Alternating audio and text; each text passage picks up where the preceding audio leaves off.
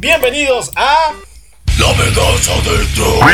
un espacio para los geeks, Para los frikis. para los otakus Para los geeks. y para todos aquellos que creen en la ciencia ficción. Y a todos, que la fuerza los acompañe. Y los destruya. Dale play a esta cosa.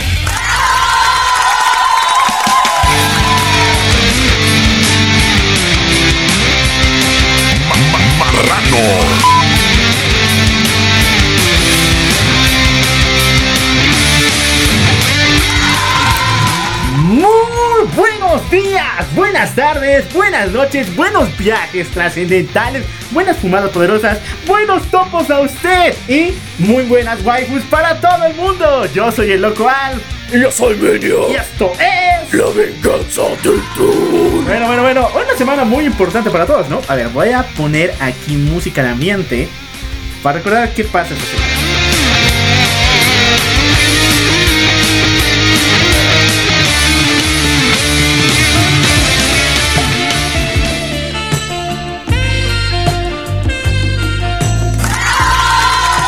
Exactamente, chicos. Esta semana es la semana del amor.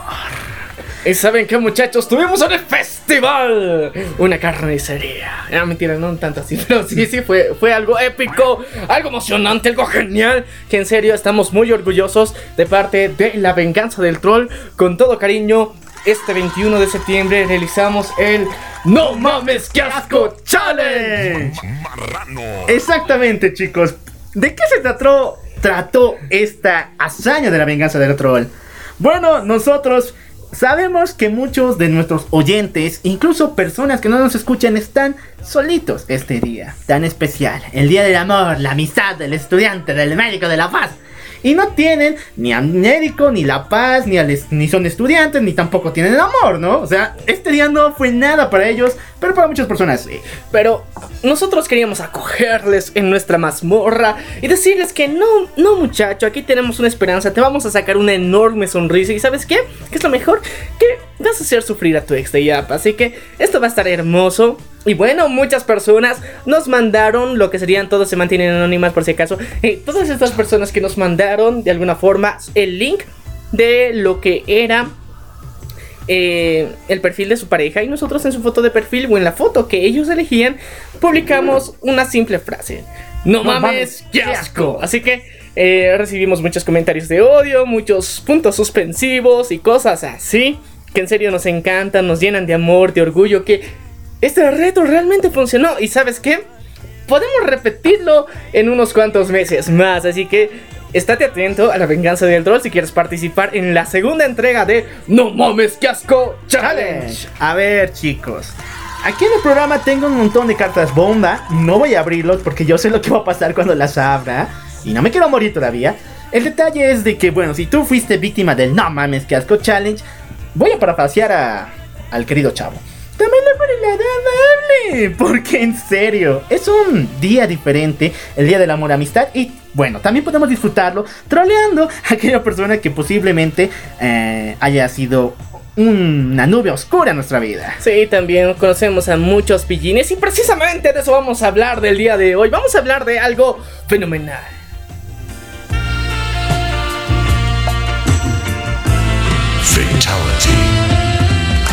Exactamente, chicos. Estamos poniendo ambiente romántico aquí porque queremos recordarles que el amor no es solamente aquel sentimiento que nos llena de vida, que a cada momento nos abraza en sus alas y nos recuerda que la vida es hermosa. ¡No! El amor a veces es un asco y en muchas ocasiones hay cuates mucho peor que tú. Sí, amigo. Amigo frenzoneado por 10 chicas el mismo día. Amigo que tienes granos hasta en los ojos. A ver, amigo. Amiga también.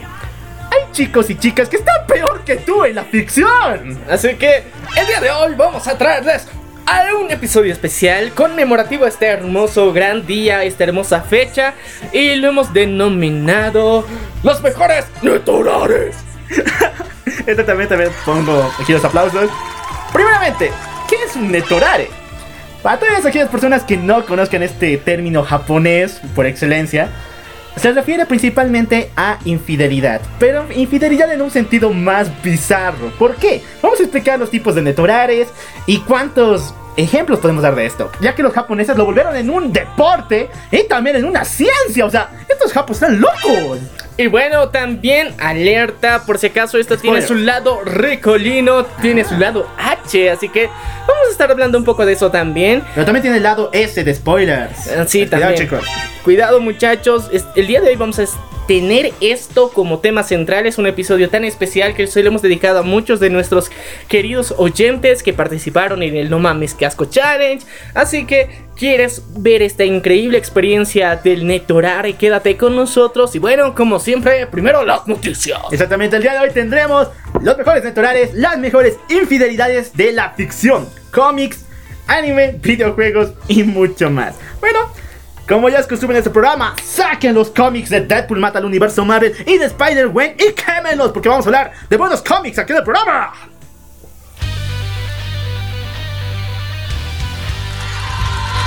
Y bueno, vamos a empezar con... Ahora sí. Ahora sí. Mi voz por fin le venció a esta máquina maldita.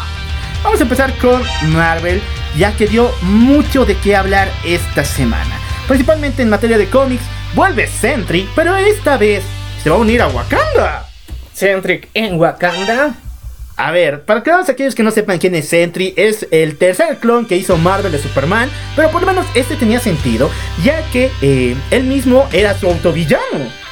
Exactamente, Sentry tenía una parte negativa llamada The Void, y por mucho tiempo han estado en conflicto estos dos. Fue un personaje excelente que vio... Ay, no puedo dar spoiler. Pero, pero mira, mira, mira, mira, me recuerda a Piccolo. Ah, bro.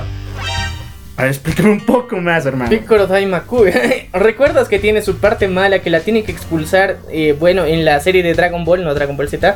eh, y se enfrenta a Goku y tiene que sacar su lado malo y al mismo tiempo ah, convivir con él. Y esta bipolaridad que tiene, digamos, es parte de lo que sería uno de los primeros más brutales enemigos a los que se enfrenta Goku y que después se vuelve un gran amigo. Mm. Referencias. Las referencias, chicos. Akira no es original, chicos. De mentira. Bueno, Akira puede ser que sea el original y Centric el playo como siempre, Marvel lo hace. Siempre, siempre. Bueno, el detalle es que Sentry es uno de los personajes más queridos por los fans, pero ahora volverá.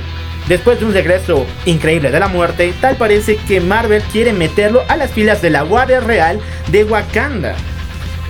Muchos personajes ya han, ya han pasado, han hecho el paso de gloria en Wakanda, principalmente el Capitán América, que tuvo una colección de cómics conocidos como eh, Capitán América Wakanda Forever, que si, no, si ustedes no lo han leído, léanlo. Es un asco en todo el sentido de la palabra. En serio, es sacarle de proporción y sacarle el dedo del medio a esta nación tan increíble como es Wakanda. Pero bueno, como siempre, lo bueno se, se echa a perder por Marvel, así que continuamos con Así que yo temo de que a Sentry le hagan lo mismo que al Capitán América. No sé qué rayos va a hacer en Wakanda, pero eh, voy a echar una, una ojeadita. Pero bueno, eh, en materia de cómics sabemos y lo decimos siempre, Marvel a veces está mal, siempre tiene que recurrir al plagio, ya, y bueno, en el UCM, bueno, está defendiéndose nomás. Ya. Pero bueno, también nos trajeron una noticia bastante increíble con respecto a Venom. Exactamente, si no lo sabían, estamos todavía con el evento de Absolute Carnage y no chicos, todavía no lo ha vencido a X-Men 1, ni siquiera lo ha vencido a Heroes, eh, Heroes in Crisis de DC. Y eso que es el peor, e- supuestamente el peor evento de este año, así que, wow, qué triste. Bueno, sigamos todavía con Absolute Carnage porque en su tercer volumen nos mostró que Venom absorbió a Hulk. Y Dios, esta, cosa que tenemos su imagen por si acaso en la página de Facebook está sacada del infierno, de una pesadilla. Bueno, se ve lo más, eh, no sé, la versión super mamada de Venom. Literal, obviamente, porque ya, ya, se, ya se absorbió a nuestro querido Hulk. Pero mm, yo creo que veremos qué va a pasar todavía, porque nada está cantado. Este evento está dedicado a Carnage, porque él podrá hacer algo más brutal.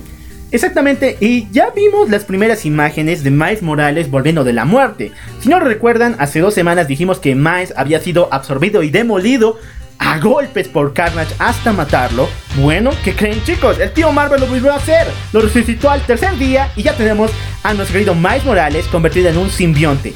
Y chicos, todavía no tengo la imagen Pero cuando la tenga en HD la voy a pasar porque es sacada del infierno. Es una imagen brutal de Miles Morales convertido en un ser de seis brazos. ¡Wow! No, no, ese no es ese. Ahí está. Bueno, plagio. Ah, shit. ya, no, ya sabemos que es el autoplagio porque Spider-Man ya tenía seis brazos en la conexión cuando él revivió. Y bueno, lo mismo quieren hacer con Miles Morales, pero esta vez con una cara, con una. Con una expresión tan satánica, hecha de Carnage, hecha por un simbionte. Y Dios, se ve brutal, brutalísimo.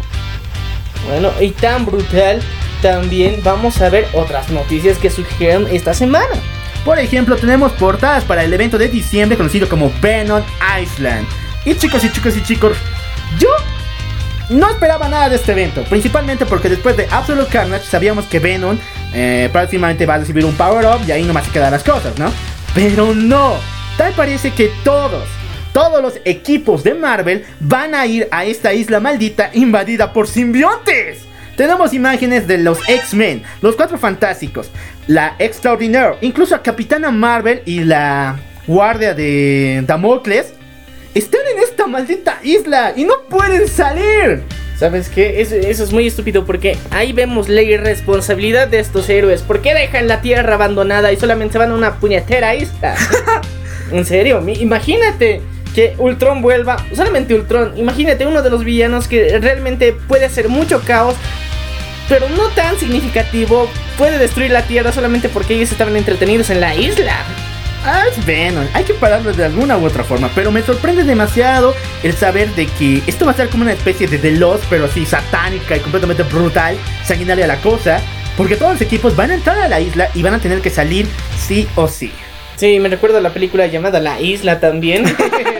y bueno, los supervivientes que tengan, obviamente van a ser todos excepto Venom. Pero en fin, eh, la historia me parece interesante, la propuesta, un poco de plagio obviamente por ahí.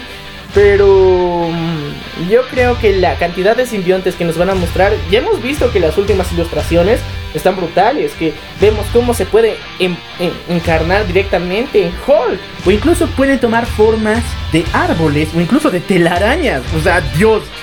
Todo está hecho de simbiontes en esta isla. Así que, obviamente, a, a la persona que consideremos héroe va a estar infectado desde el momento uno, así que no crean en nada de lo que vean.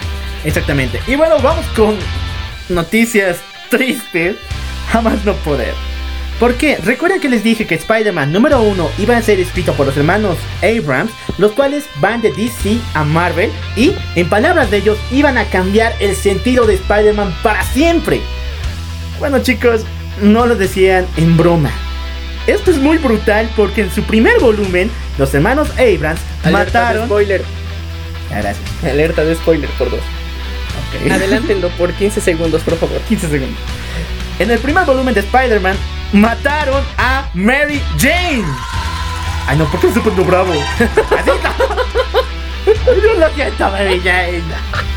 Bueno, importante es esto. Me dejas hablar. Espera, nuestra, nuestra pelirroja favorita acaba de fallecer. Exactamente, tenemos que mostrar el respeto. Pero bueno, una muerte brutal. Asesinada tras pasarla por una navaja hecha por el señor Cadaverus, que es el nuevo villano que va a enfrentar Spider-Man. Y yo me pregunto, ¿cuánto Marvel odia al hombre araña? No. Primero le quitan a Gwen Stacy. Después arruinan su vida y su relación eh, con Mary Jane en lo que sería Spider-Man One More Day. Después íbamos a tener un rayo de esperanza con la gata negra. Pero ella igual lo frenzoneó al mismo, al mismo estilo que hizo Serena Kyle con Batman. Y ahora vemos esto. ¿Cuál miserable tiene que ser Spider-Man para que Marvel esté feliz? No manches. La verdad lo desconozco. Esto, esto es conmovedor para mí. Como nuestra pelirroja favorita, imagínate. Es, es aquella que, que era una de las primeras waifus que hemos llegado a, conocer de carne y hueso dentro del universo de Marvel. O sea, un referente. Le han matado así de, de la nada, pero bueno. Son escritores de DC. ¿Qué, qué esperabas, no? Yo en serio... A ver, esa cosa. En serio, pensaba que estos chicos, los hermanos Abrams, iban a hacer un gran cambio. Yo apostaba todo por ellos y ahora me están dando ejemplos de que van a hacer un gran cambio en Spider-Man. Chicos, si ustedes solamente han visto al Spider-Man de Holland, retomen los cómics a partir de ahora, que es el número uno, y van a ver al verdadero hombre araña. Al verdadero hombre araña después de tantos años de no haberlo visto desde el universo Ultimate en el 2011. Va a ser, eh, bueno, algo raro, pero sí, tienen que enfrentarlo. Spider-Man ha enfrentado cosas muy duras y sí tiene traumas que realmente le van a convertir y moler la cabeza. En especial con un villano, mira, Cadaverus, no mames. Entonces este va a estar con saña, en serio. Yo creo que vamos a ver una... Un, un, tipo tributo de Cadaverus con Mary Jane en el que se va a mofar de, de Peter Parker. Eso va a ser brutal, pero es necesario. Bueno, estamos metiendo un poco de DC en Marvel y me alegra mucho, aunque igual estoy triste por la muerte de Mary Jane. Bueno, sigamos todavía con noticias ahora del UCM porque se confirma la aparición de Tony Stark en la película de Black Widow. Y no chicos, él no va a volver a aparecer como personaje colado como siempre, sino en forma de flashback. Recordemos que esta película se sitúa después de los eventos de Civil War y hay un instante cuando Tony le dice, em, van a perseguirte Black Widow. Y ella dice, no, soy la única que debía cuidarse. Bueno, en ese instante supuestamente Tony le dice algo más. Y esa escena es la que veremos en la película de Black Widow. ¡Wow! ¿Qué? bueno, a ver si no le entendieron así como Maniac, el personaje de Tony Stark va a aparecer en la película de Black Widow, pero como flashback no es que no lo haya entendido, yo te digo. ¿Qué, qué afán por sobreexprimir a Tony Stark? En serio, ya déjenlo morir en paz. Lo que en serio temo es que el villano Taskmaster y también esta orden de los asesinos de Black Widow sean producto de Tony Stark. Así como fue Misterio y como van a ser seguramente muchos villanos en el UCM, no manches. Ya a ver, eh, tenemos que poner los pies en la tierra porque realmente estamos enfrentándonos a la sobreexplotación de un personaje por parte de Disney y no de Marvel, de Disney, porque bajo sus órdenes estrictas están realizando todos estos cambios. Yo te digo, como un cameo está bien, pero ya sabes, el ratón es ambicioso y ha visto cuántos sentimientos ha movido ver morir una vez a Tony, yo creo que se puede animar a revivirlo para una segunda muerte aún más dolorosa creo, no es tan diabólica esta rata. Perdón, jefazo. Sé que me está viendo con su satélite, pero no es tan diabólica la rata. Yo espero que hasta aquí lleguemos con Tony Stark y que le demos el, el merecido tributo a Black Widow. Porque no es necesario tener a Tony Stark para que Black Widow sea relevante, ¿o no? Sí, en serio, ha sido muy triste, muy triste que, bueno, en Endgame no se le haga un tributo, un funeral digno a Black Widow, porque esa era una de las puntos que protesté más. ¡Qué chuchas! Es. Bueno, es. Es Scarlett Johansson. o sea, hay que, hay que darle un tributo. Su muerte fue épica. Eh, pero se tenía que sentir más porque es como si de. Ah, es que murió. Y ya, les valió madres. No, no sintieron la pérdida. No vi a Hulk derramar una puñetera lágrima por ella. Técnicamente le tenía que llegar al Kokoro, pero no, Nel, perro. No lo hizo, él es más fuerte porque es Hulk. No, tenía que hacerlo. En serio, iba a ser súper emotivo y lo desaprovecharon. Qué pena por ustedes, pero hubiera sido genial verlo. Y esta peli la tienen que aprovechar para rendir el 100% real tributo a, bueno, la viuda negra, a Scarlett Johansson, que la vamos a extrañar en el UCM. Pero obviamente van a hacer un secuela, así que no tanto. Exactamente. Y bueno, para finalizar las noticias de Marvel, tenemos que eh, señalar que Apple TV Plus, que es la, es la cadena de streaming de Apple, está a punto o en negociaciones de comprar Sony. ya sé que van rumores, pero de rumor en rumor se alcanza la verdad. Y hay mucha, mucha agua por debajo de que se habla de una posible guerra de streaming entre Disney Plus contra Apple TV Plus. Bueno, yo te digo una noticia así muy bonita, muy, muy enriquecedora, muy enternecedora.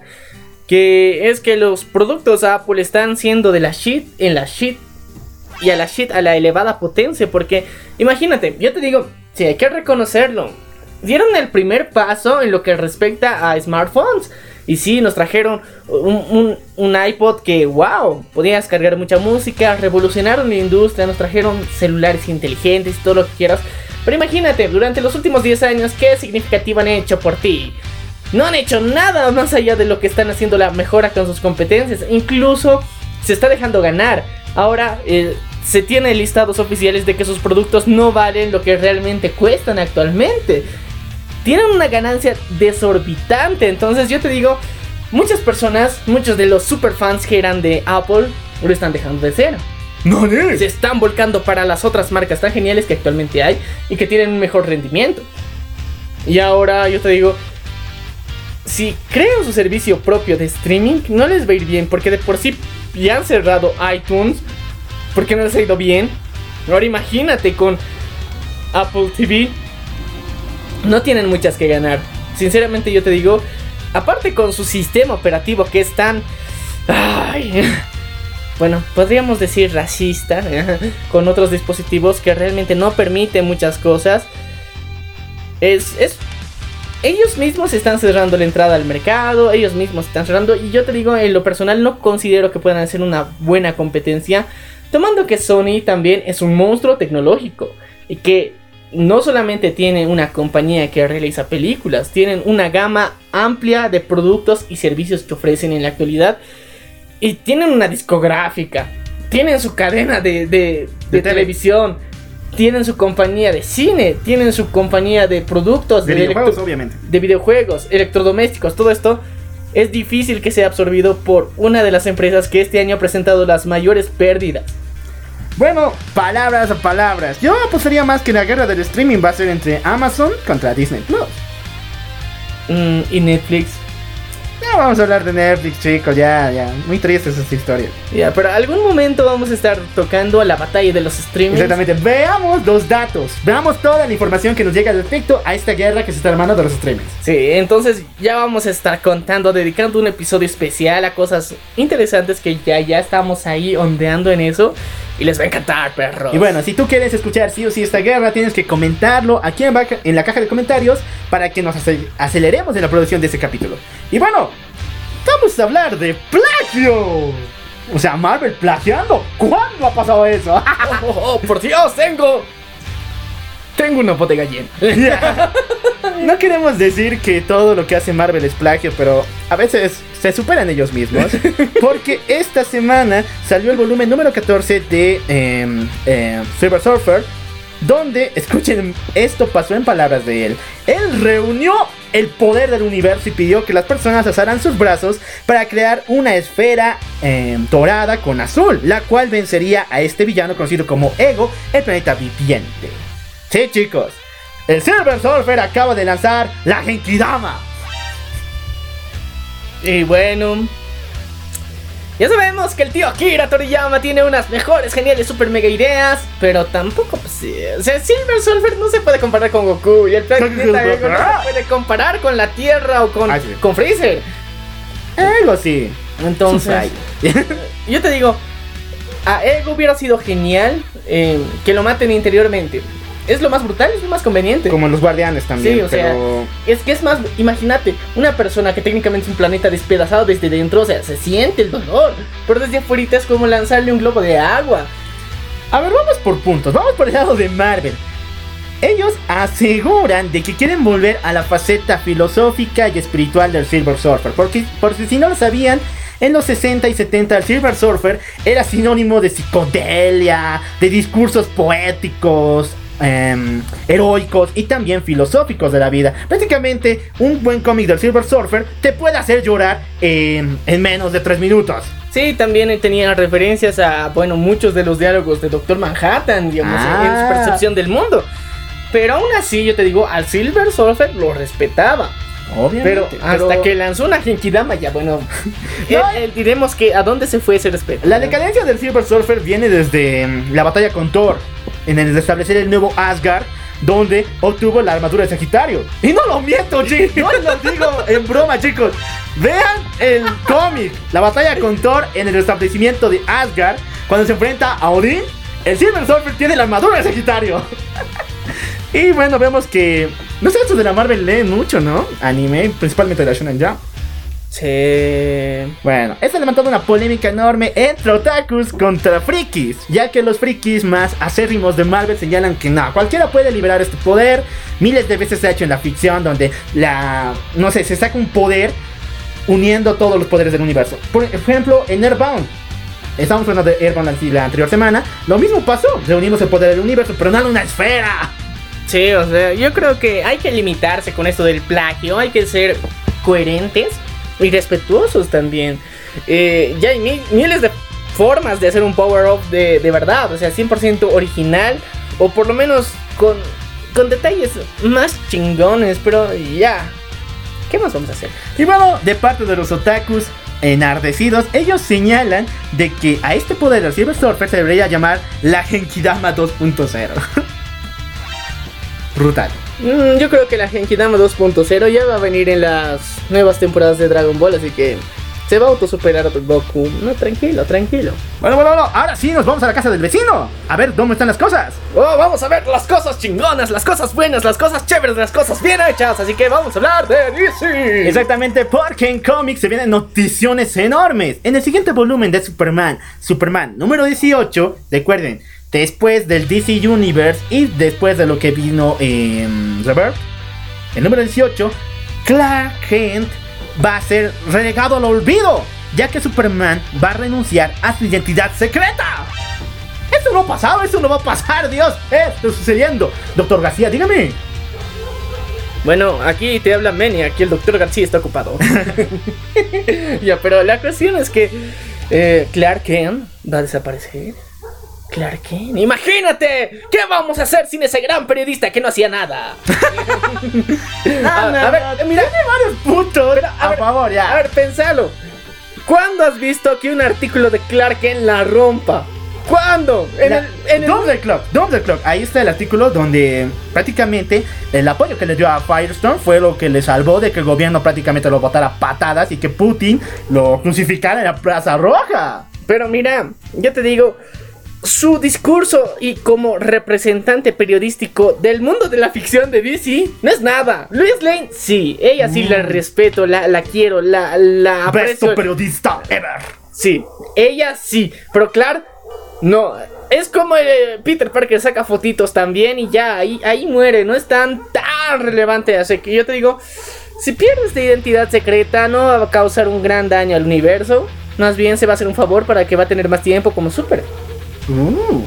Y bueno chicos, digan en los comentarios qué es lo que piensan de esa decisión de Superman de dejar atrás a Clark Kent. Bueno, recordamos que esta semanita justamente se estrenó los primeros capítulos de la serie de Titans.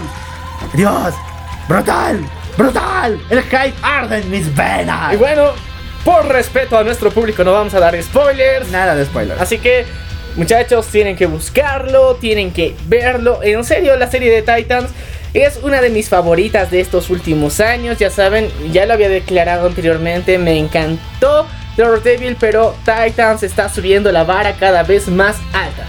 Exactamente, y vamos todavía a hablar de DC porque el día de hoy mostraron imágenes filtradas, inéditas de la próxima producción animada. Estamos hablando de Superman, Red Son, el Sol Rojo. Esa mega historia de Mac Millar donde Superman se une al Partido Comunista. ¡Eso! Considerado por muchos expertos uno de los mejores cómics de Superman. Red Va a tener una adaptación animada y esto va a estar genial porque recordemos que lo que serían los, las animaciones que realiza nuestro querido DC son geniales, La son hermosas, la rompen. Tenemos una excelentísima adaptación que hicieron de la broma asesina, en serio, de Killing Joe.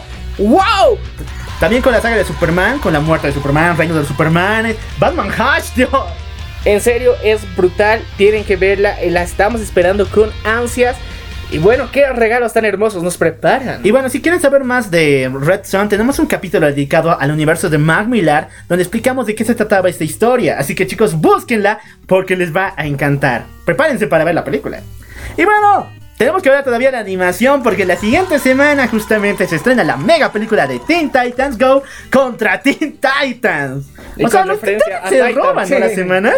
Se Sí. roban el mes. Es que, wow, la verdad, nos traen noticiones. Y en serio, es que es técnicamente la generación con la que más empatiza con la actualidad. Porque, bueno, tenemos los veteranos, los, los más antiguitos, tenemos a nuestro Batsy, el dios supremo, pero también tenemos que eh, darnos por nuestro lado, o sea, por alguien con, con el que podamos decirle qué vio, qué pop pro, qué, qué tranzas traes, men, qué tal la baticueva, qué tal el olvido, qué tal tantas cosas que bonitas que nos pueden contar. Entonces los Titans son los que nos pueden hablar así. Exactamente. Y si tu amigo eres muy hipster o muy elitista, que dices, no, eso es producto basura para los niños, te digo, ve por lo menos tres de ellos y te vas caer de la risa. Es muy, muy bueno este programa. Y en serio, están llenos, llenos de referencias. Es que es lo más genial. Y no se limitan, en serio, no se limitan a su universo. Bueno, tenemos un póster de Birds of Prey para el próximo año donde por fin se nos revelan a las eh, a las chicas las cuales participarán en este mega equipo. Tenemos a Black Canary, tenemos a Huntless, a Harley Quinn, a René Montoya, la cual yo pensé que no aparecería, y obviamente a nuestra querida Huntless, la cazadora. Y esto se ve bien, se pinta decente, se ve muy ricolino y obviamente el próximo año desde carnavales ya vamos a tener una visión de wow, unos interesantes cosplayers, así que mm, se viene algo rico. rico. Pero lo que me parece raro es Víctor Sass, o sea, ¿qué le hicieron a este cuata? Tengo miedo, chicos. Se ve como un estilista, como un peinador de la. Es como no te metas con Sohan. No te metas con Sohan. Es él. Yo espero que no sé. Que alguien le queme la cara para que por fin sea calvo y con las cicatrices. Porque yo sé, y de buena, de buena fuente, que le va a pasar algo muy horrible a Black Mask. Quien va a ser interpretado por Sir Ian McGregor, nuestro querido Obi-Wan, que va a volver igual para la serie de Obi-Wan.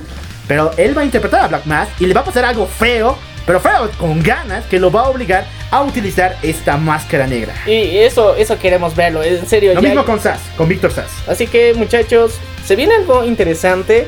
Y apreciamos mucho que esta película se esté, se esté dando su tiempo, su respiro suficiente para que, bueno, nuestro querido Joaquín Phoenix se lleve el Oscar, para que pase toda esa conmoción. Y bueno, empecemos el año con el pie derecho, con un mundo y universo de disfraces ricolinos que nos encantan, obviamente. Exactamente, y ahora sí, voy a poner los aplausos porque tenemos que hablar del ganador del León de Oro.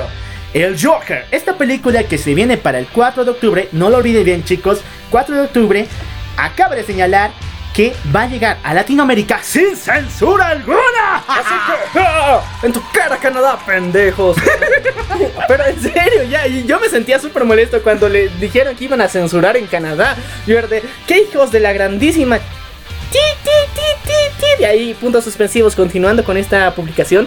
El punto es que me sentía molesto. Yo pensaba que estos hijos de su querida, adorada y venerada madre van a van a censurar esto para Latinoamérica con el justificativo de que no es apta para un público para el público en general. No, pero de por sí es clasificacionero, o sea, obviamente no vas a ir con las mejores expectativas de que no te ofenda.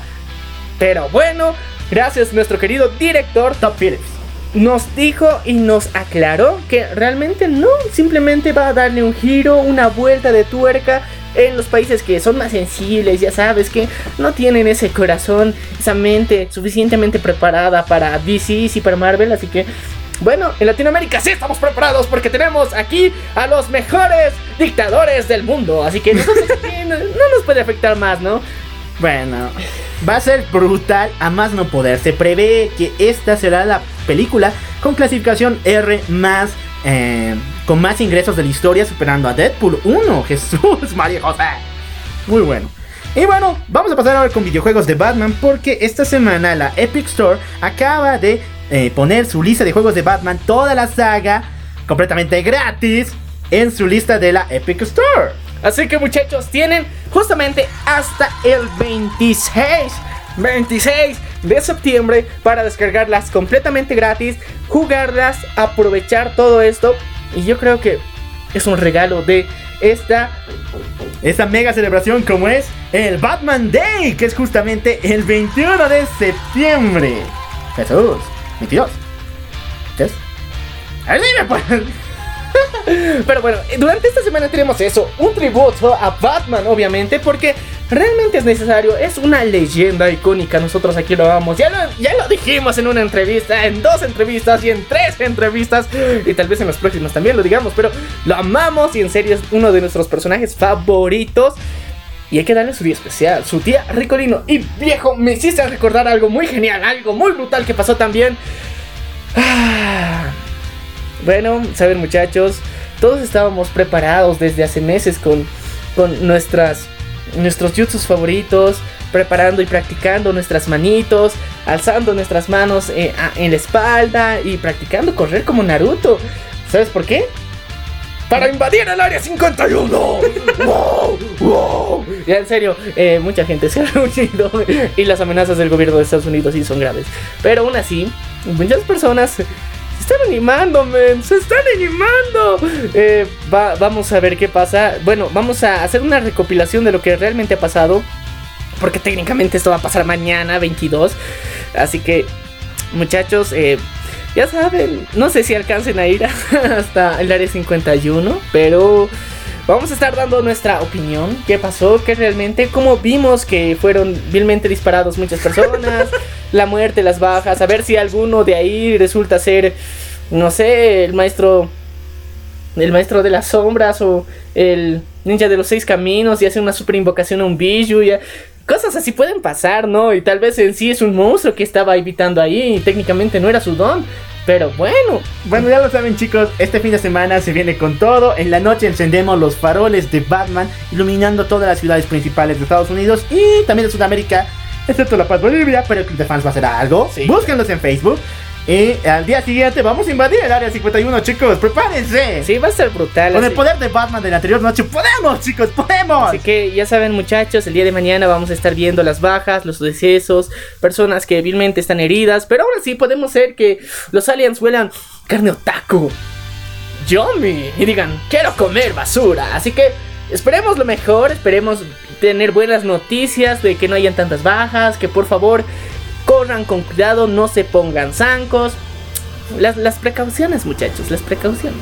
Y bueno, para finalizar esta noticia, este espacio de cómics, tenemos que hablar de uno de los youtubers que hoy en día es humillado hasta el fondo. Bueno, él se automilla. Navi. Ustedes saben que este tipo tiene una un fetiche raro con hacer cosplay siempre de una película que está en trending topic. Y bueno, ya le tocaba hacer la del Joker. Y por enésima vez, tenemos que decirles, no mames, qué asco, ¿no? Ahí casi le mandamos el reto, ¿verdad? Sí, pero eso era para su ex. bueno, es mi ex, eh. un ex youtuber. Yo te lo mandé. Pero lo más importante es que se ve del nabo. Navi, Navi, Navi, Navi. Navi, Navi, tú eres de Nabo. Mi querido Andrés, me dejas hablar, me dejas hablar, me dejas hablar. A ver, mi querido Andrés Navi, deja de hacer esto. Solamente, solo te estás poniendo en ridículo una y otra y otra vez. Yo te digo, si es que quieres ser trending topic para este tipo de cosas, ya sabes, el famoso clickbait, conseguite un maquillador decente. en serio, mira, hay muchos en internet, hay muchos en tu país y en serio hay buenísimos que realizan unos trabajos excelentes. Y ya, deja de jugar con los crayones, no, no te sirve, por favor. Estás del nabo, Navi, estás del nabo. Y bueno, con esto finalizamos toda la ronda de noticias de cómics. Y ahora sí, tenemos que hablar de un evento que solo se vive cada 20, 20 años en la vida. Exactamente, hablamos de lo que tú ya sabes. Algo rico, niño.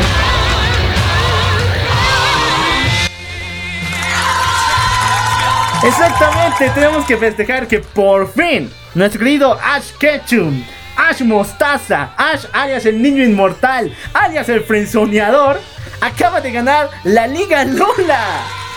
Lola. Puede ser, también ganó Lola.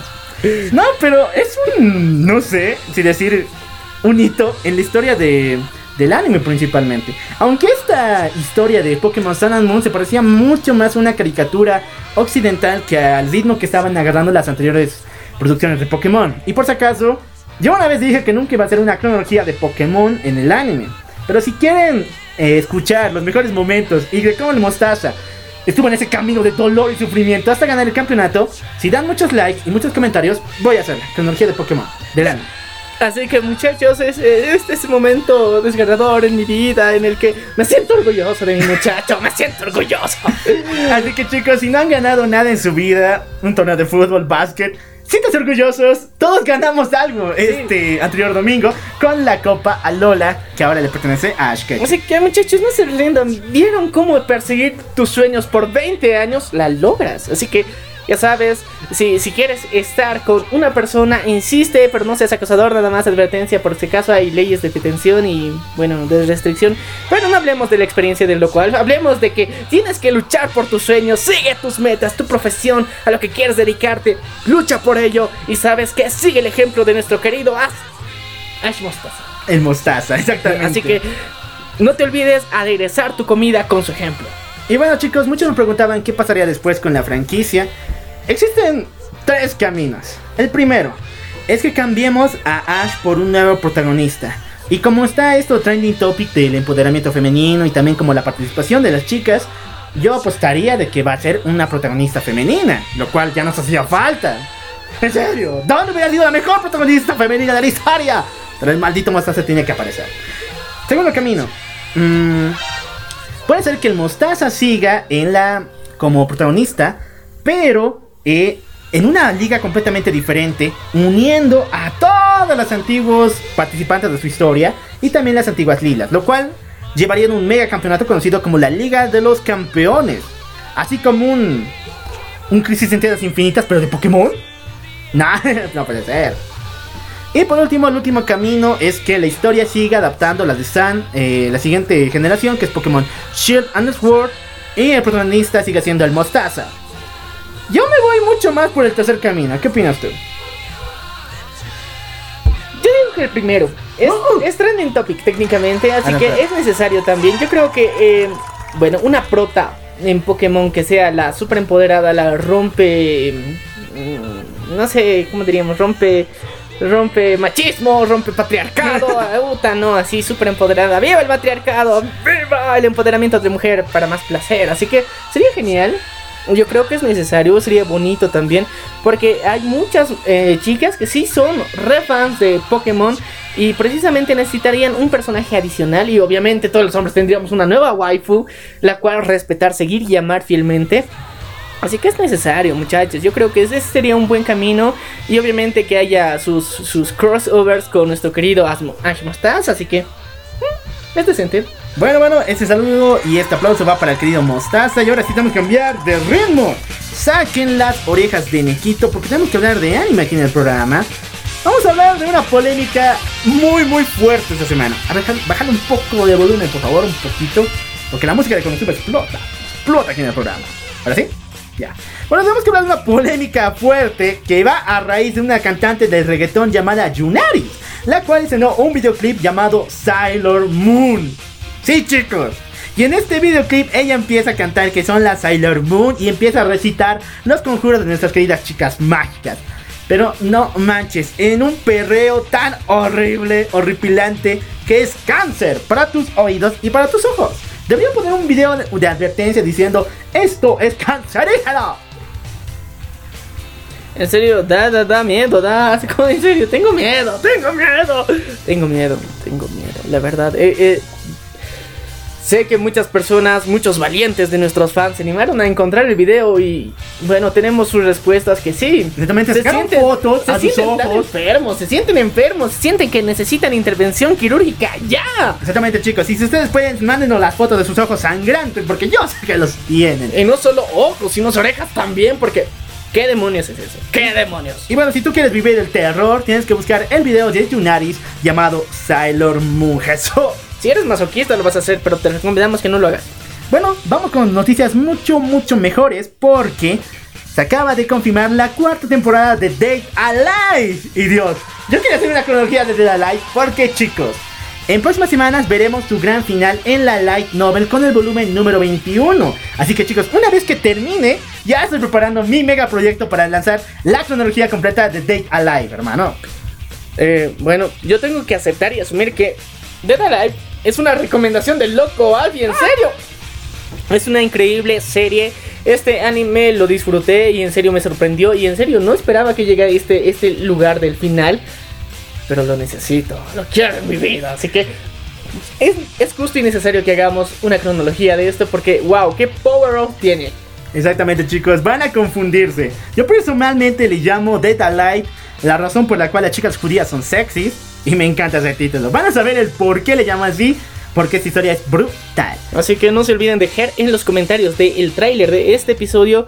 Bueno, hem- hemos dejado muchas opciones, así que la que sea su favorita, por favor déjenla en los comentarios ahorita mientras están escuchando esto en cualquier plataforma. Entren a nuestra página de Facebook, La Venganza del Troll, y déjenlo en los comentarios de quiero esta cronología, quiero esta cronología en específico, porque, eh, porque sí, porque la necesito. No solamente de historias, sino también de personajes. Por ejemplo, igual estaba pensando en lanzar una cronología de Superboy Prime.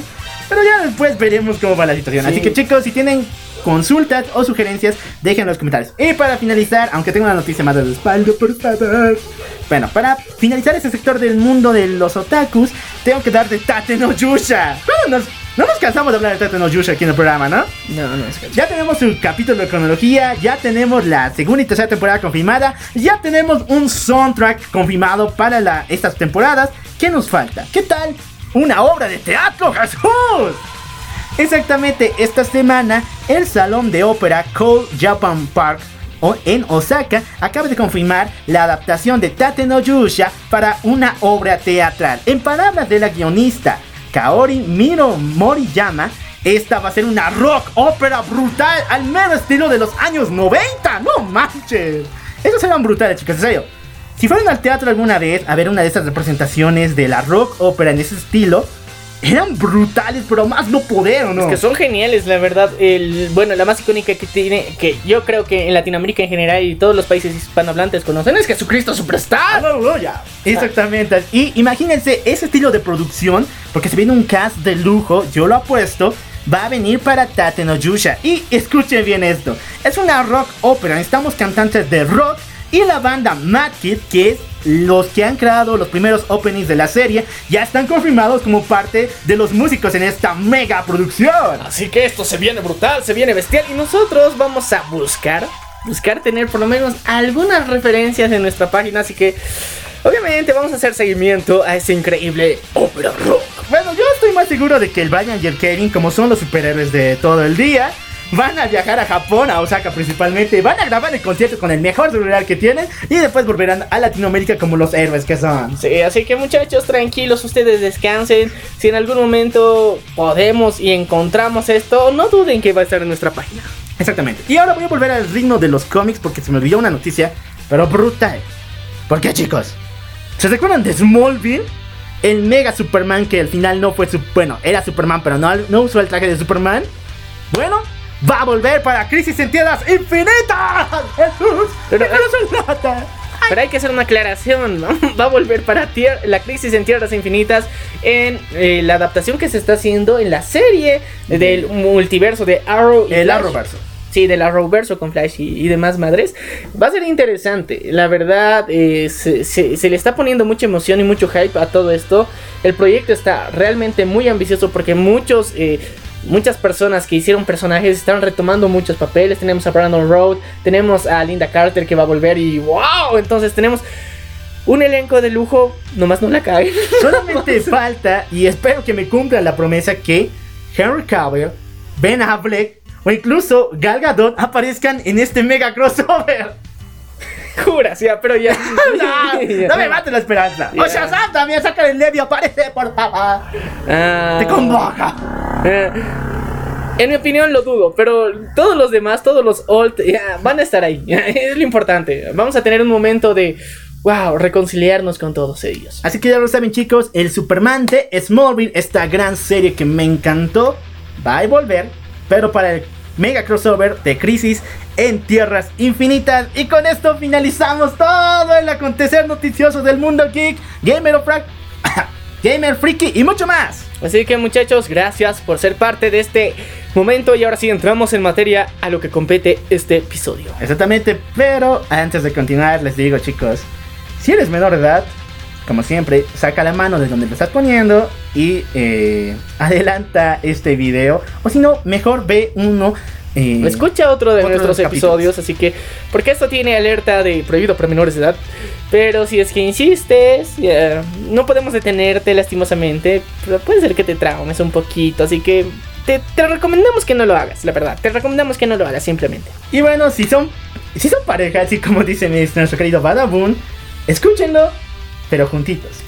Porque esta historia les va a encantar. Mejor, si estás solita ahorita y tienes una novia o un novio, llámale, pongan palomitas, helado tal vez, y pongan el podcast a alto volumen porque esta historia les va a encantar. Sí, pónganse cómodos, échense, apapáchense y escuchen esta hermosa historia.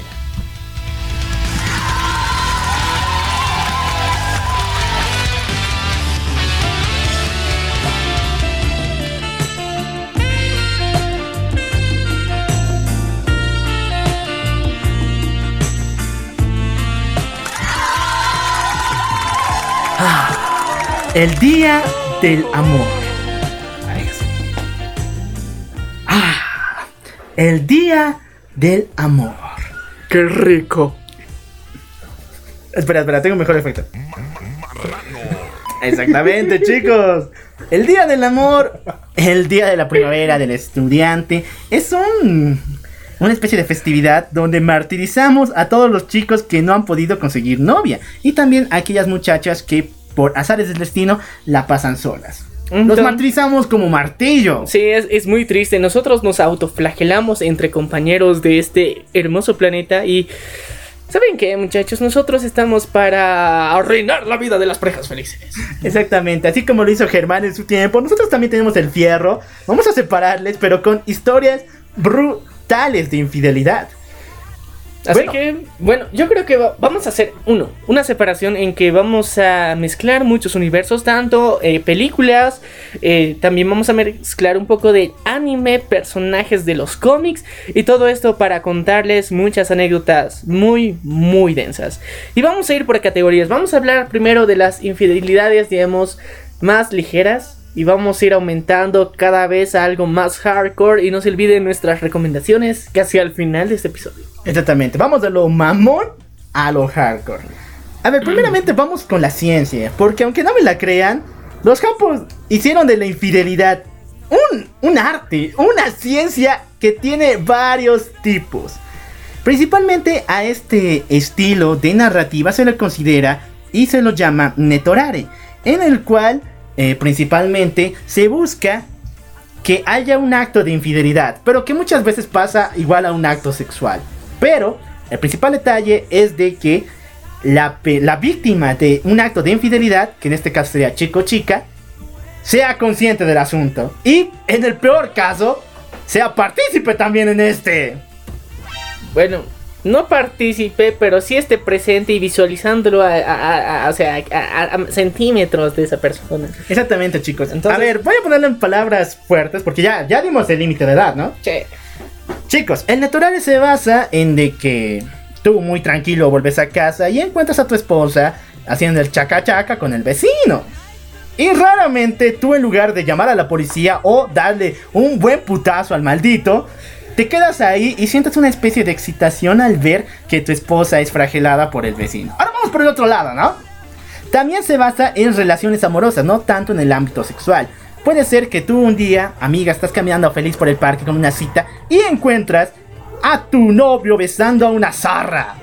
Y entonces... Un furro. Puede ser, ya. o sea, tan mal está el mundo, mira. Con un forro. Ya, pero te encuentras a tu novio besando a una zorra y por alguna razón, en lugar de, no sé, clavarle las uñas o llamar a la policía como se tiene que hacer, aunque no entiendo el por qué, pero en lugar de hacer esto, te quedas ahí simplemente y analizas la situación, uniéndote en la depresión, en el dolor y pensando que todo es tu culpa. Eso, amigos, es netorare. Y el día de hoy vamos a hablar de eso. Existen diferentes tipos de netorare. Principalmente, uno de los más aclamados y más pedidos en Japón se llama netori que es una variación del netorare normal, en el cual ya no vemos la vida de la persona que es víctima de la infidelidad, sino vemos el, punto de vista del infiel, del amante. ¿Y sabes por qué es tan pedido este, este estilo? Porque en varias producciones que se han hecho en el estilo del Netori, se muestra que hubo una razón. Ya sea que el esposo dejó abandonada a la esposa, o sino que el maldito le engañaba con otra. O sea, se trata de mostrar un poco más de humanidad y hacerlo un poco más suave el asunto de la infidelidad. Bueno, sí, un poquito más suave, pero está presente ahí, así que ya bueno. Bueno, si quieren buscar lo más mamalón que es el Netorare, busquen el Netori. Que una que otra vez les va a sacar una sonrisa diciendo, ah, el cuate se lo merecía, ¿no? Puede ser. La maldita se lo merecía, el maldito se lo merecía. Pero también, eh, bueno, les recomiendo en lo personal así, no buscar la palabra netorari y esperar resultados de solamente infidelidad. Lastimosamente nuestro querido Google está enfermo y solamente lo relaciona con, con cosas ricolinas para muchas personas, así que tengan cuidado. Eh, chicos, principalmente para buscar Netorare, no busquen la palabra sola, tienen que buscarlo con algo. Por ejemplo, con anime les va a salir una amplia lista de animes que tocan el tema. No, no, no hagas eso. No, no, es que si ponen otros, solamente la palabra o hentai, sí les va a salir lo ricolino que tiene Google. El tío Google está enfermo. Pero si le ponen anime, les va a salir una lista de, de animes que no tocan tanto el tema sexual, pero que van por ese estilo. Mm, Así que, chicos, ya saben. Digamos que sí, ya. Bueno, digamos. Bueno, sigamos con el estilo de Netorares, porque tenemos el Gyaku Netorare, el cual se trata principalmente de los triángulos amorosos, pero llevados al extremo, donde se quiere ver sufrir a las tres personas que estén involucradas en estos. Un ejemplo muy claro y que vamos a hablar un poco más después es School Days. Neta, es en serio. Y no se sabe por qué, pero en muchos animes del año pasado, este estilo del Gyaku Netorare fue muy pedido y muy aclamado por los fans. Estamos yendo de lo suave, men, tranquilo. Lo suave, lo suave, lo suave. Aquí sí viene lo, lo fuerte. Vamos con el swinger. El swinger se pasa principalmente en parejas. Y es en este acto de cambiar parejas. Como se dice normalmente. Y en varias ocasiones no termina nada bien para todos los involucrados. Hay sentimientos rotos. Hay otras cosas rotas. Bueno. y todo se va directamente a la chat. Bueno, vimos que en este intercambio de, de parejas que se dan, hemos visto eh, un caso muy raro en, en, en internet que se hizo viral, ya, en el que eh, un señor policía decidió hacer un, un trío con otras dos de sus compañeras. ¿Sabes qué fue el problema? Dime, dime, dime. Mira, e- esto es un ejemplo de Netorare. Uno, dice que el, el men que estaba ahí compartiendo a las dos damas presentes, dice que le estaba dando más amor a una. Entonces ella como protesta empezó un escándalo en donde hubo golpes, arañazos y la policía tuvo que intervenir. Imagínate, los policías eh, haciendo el delicioso, tres policías en, en un lugar que tiene que llegar más policía para separarlos. El problema fue que cuando llega la policía a detener el policía que llegó primero era el esposo de una de las mujeres que estaba participando dentro de este acto tan cariñoso. Y sí, pone el sonido de marrano, en serio, se lo ganó. Imagínate, esto es Netorare de la vida real, 100% real, viral y no fake. Y bueno, tú sabes que la infidelidad en el mundo real no suena tan glamuroso. Prácticamente muchas personas lo practican. Y lo más enfermo es que muchos se han negado a acostumbrar a esas situaciones. Pero en la ficción, raramente, muchos fans odian esta palabra. Odian que maten a sus relaciones amorosas. Y yo digo el por qué. Recordemos que en los años 50, 60, principalmente en el mundo del anime y las caricaturas, siempre se veía que las chicas o los chicos se iban con el prota. Y muchos ejemplos tenemos de eso. Por ejemplo, tenemos la de. Esta de Izumi, la chica demonio, que estaba. que es como paralela a Ranmi medio, donde todas las chicas, todas las chicas querían con el prota. Y no importaba si tuvieran relaciones con otros chicos, ya sean novios u otra cosa, querían con el prota. Es que viejo, es el prota. Pero bueno, llegamos a un punto en el que nosotros, eh, eh, bueno, como, como amigos, como aquí nos- los queridos locutores del programa, eh, teníamos una discusión muy constante con respecto a los teams, por ejemplo en el Ricero. No, no me estás diciendo en Ya, ya, ya, hablemos pero- de, ya hablamos de Teams, ya. Ya, pero ya, la cuestión es que nosotros estamos en un conflicto constante en el que entre Team Emilia por parte de lo cual. Ah, no, Team Remen en caso de lo cual. Jesús, y, a ver. y Team Emilia por parte de mi Maniac. Así que ah, llegamos a un punto en el que decidimos de que, bueno, hay que hacer las paces, hay que buscar lo mejor para ambas.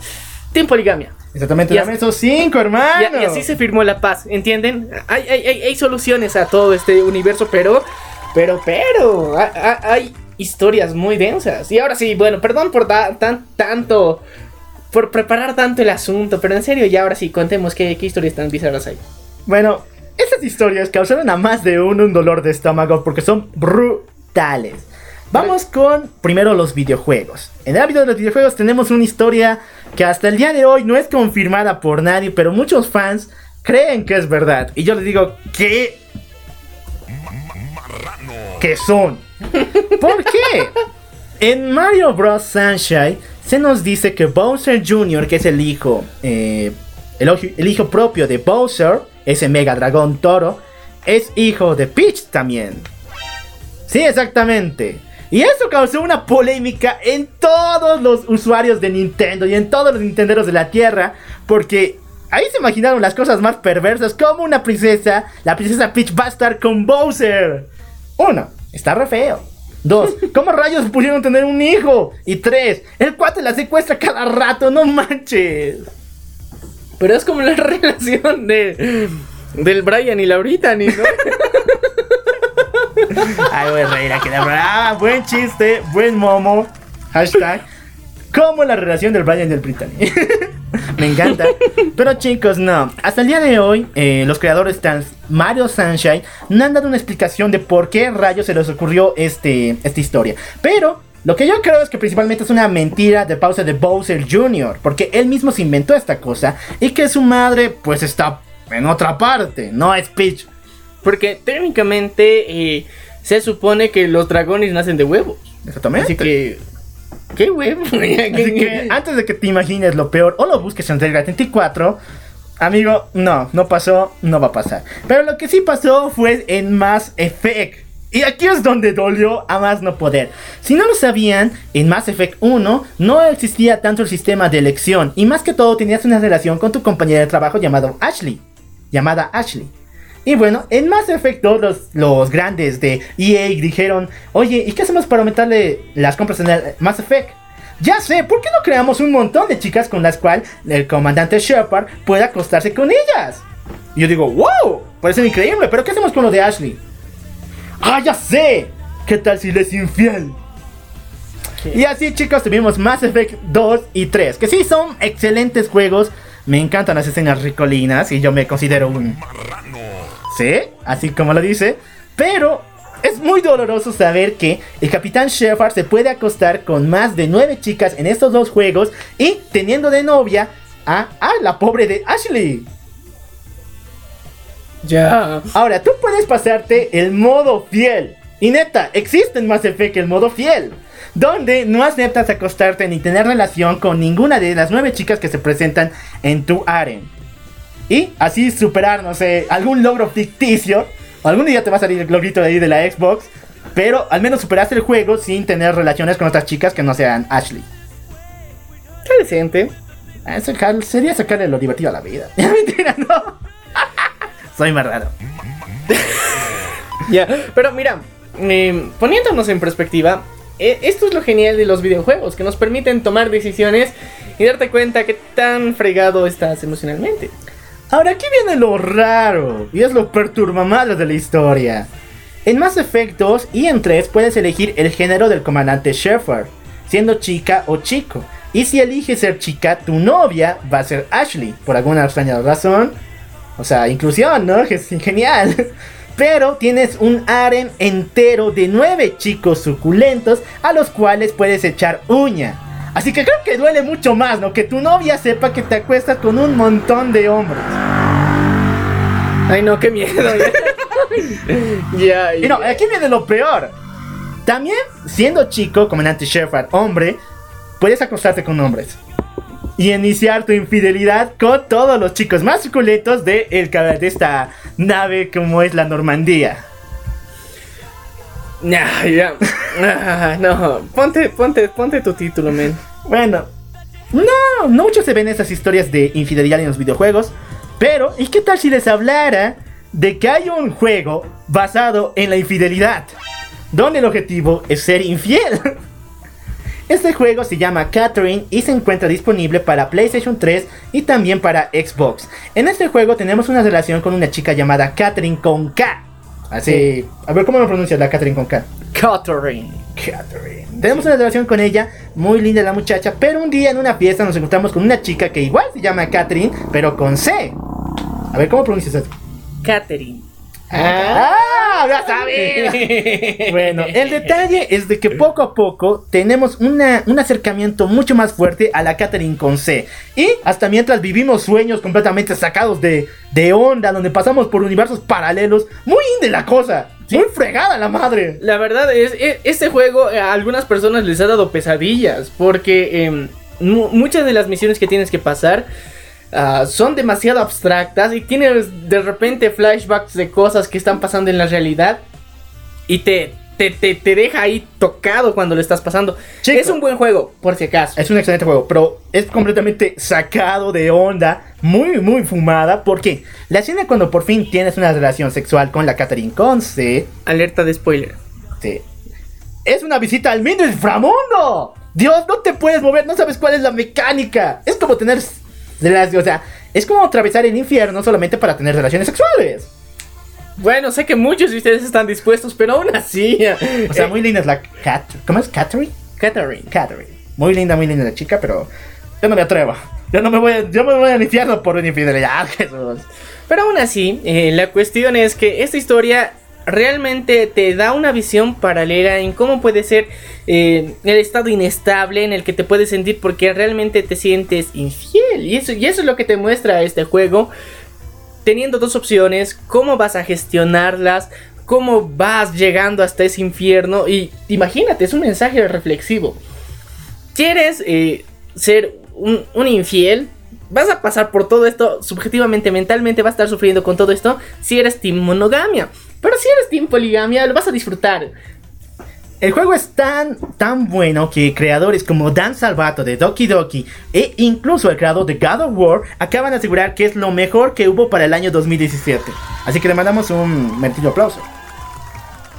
Y bueno, ahora pasamos de ámbito. Vamos a hablar de anime aquí en el programa.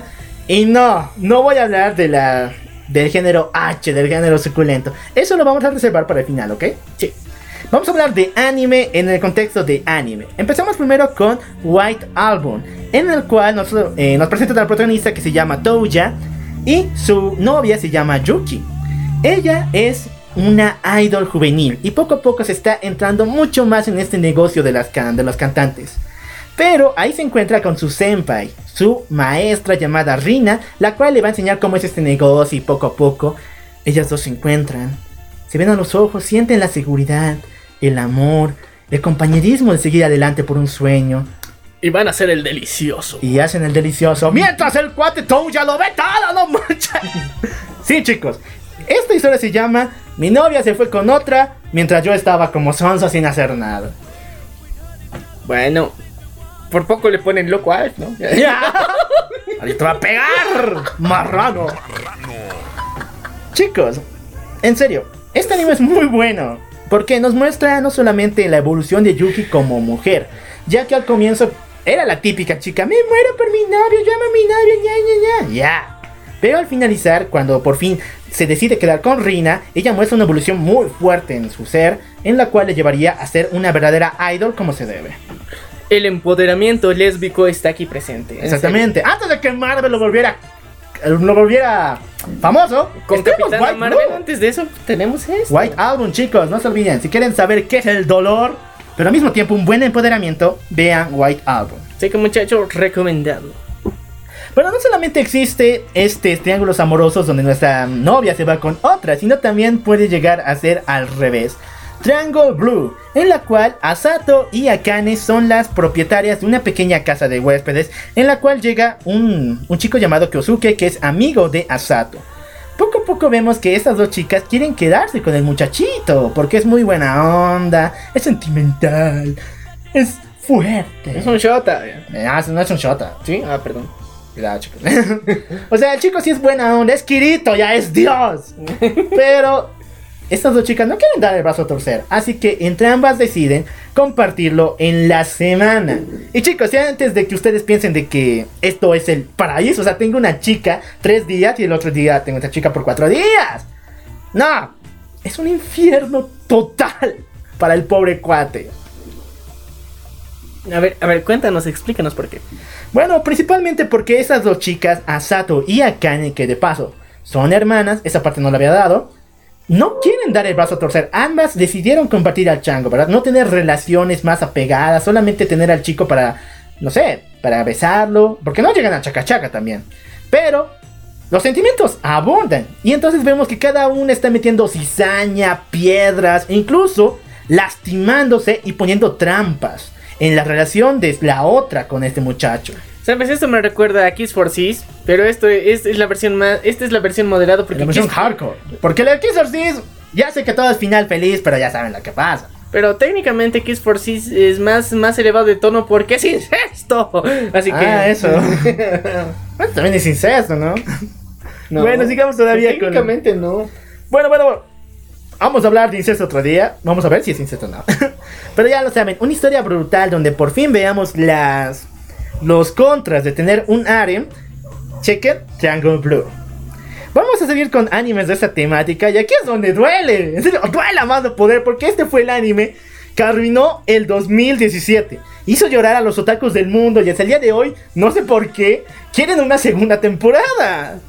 Porque el manga continúa de paso. Se llama Kiku... ah, bla, bla, bla, bla. Kusu no Honkai, o conocido también como Scrunch Witch. Wish. En esta historia conocemos a Hanami, una chica que está enamorada de su hermano, llamado Narumi, el cual es profesor de matemáticas. Y bueno, suena muy fea la cosa, ¿no? Pero aquí viene las relaciones normales, porque Narumi está enamorado de otra maestra conocida como Akane. Y bueno, con esto matamos las relaciones incestuosas que quería Hanami, ¿verdad? ¿Cuál incestuosa? Te dije que Hanami está enamorada de su hermano llamado Narumi. Así es. Y él es profe de mate. Y el profe de mate está enamorado de una profesora llamada Akane, que es profesora de inglés. O sea, qué fetiche con los profesores de inglés, ¿no? ya, el detalle es que Hanami, nuestra protagonista que quiere incesto, sí o sí a la fuerza, eh, se consigue un novio para que la sociedad no la vea tan rara porque ella sabe que está mal. Entonces se consigue un chico llamado Mugi, el cual igual está enamorado de la profesora Akane. Y ambos fingen que son novios, ambos tienen sexo, solamente para ocultar las apariencias. Y para sentir que sus sentimientos, como no van a ser eh, recibidos por la otra persona, puedan ser por lo menos dados a alguien. Brutal la cosa. O sea, todos con todos aquí se dan. Pero aquí es donde todo se va al demonio. Y por eso mató el año.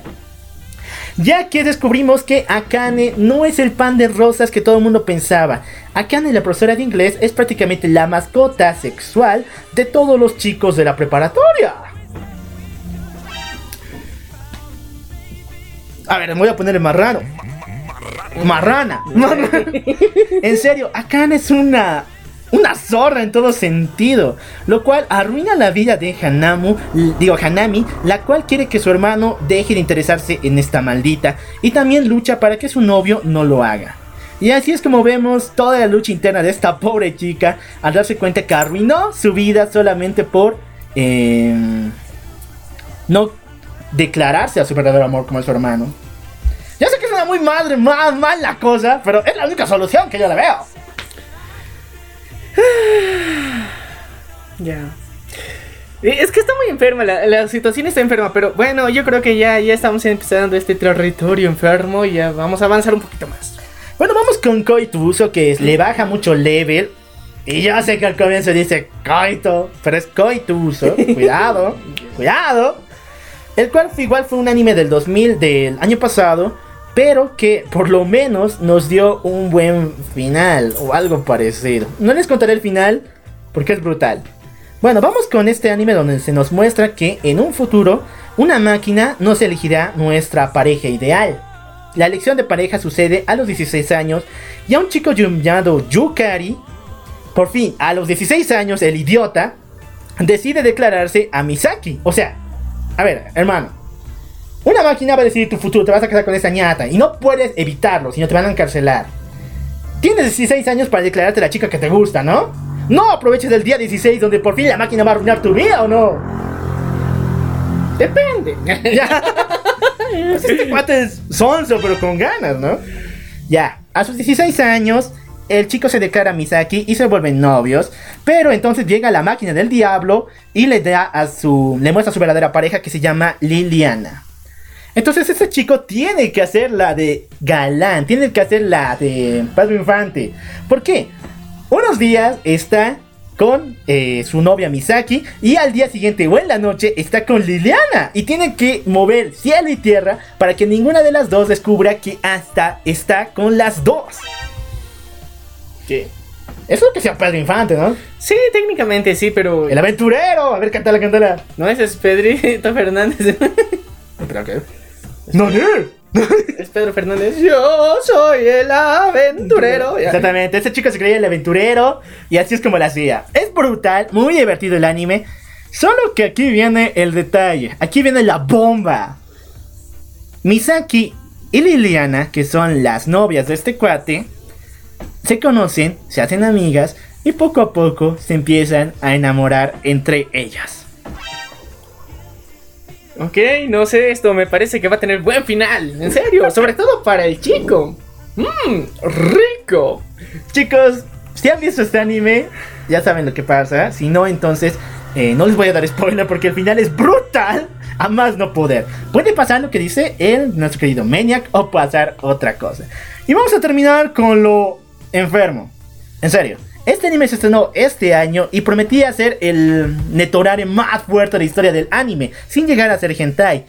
Pero neta, esto está enfermo a más no poder. Ya que en Nezuko Nezuso Trap de este año se nos muestra a Yuna y Hotaru, que son una pareja de adolescentes, los cuales están hartos de vivir la, la típica vida de enamorados y quieren probar algo nuevo, lo cual les hace conocer a Takeda y a Fuji, esos dos muchachos con los cuales deciden cambiar parejas. Ok, cambiamos parejas, una semana, unos días. Y ahí es donde vemos que esto está enfermo, más no poder, porque vemos que los sentimientos explotan, hay chaca chaca de por medio, hay cosas brutales, por ejemplo, donde Hotaru lleva a Takeda a conocer a sus papás. O sea, eres infiel y aún así quieres que conozcan a tus papás, no manches. Hay personas que no tienen miedo a la muerte. Yeah. Y bueno, chicos, si quieren saber qué es peor que la muerte, le, vean estos animes. Principalmente el de Netsuzo no Trap, que es uno, a mi parecer, uno de los peores netorales, pero es brutal, la verdad. Y bueno, ahora sí, pasamos a lo más, más fuerte que existe en infidelidad. Pero, ¿dónde están? ¿Dónde está Skull Days? Ah, ya, había sabido. Era por vida, por vida.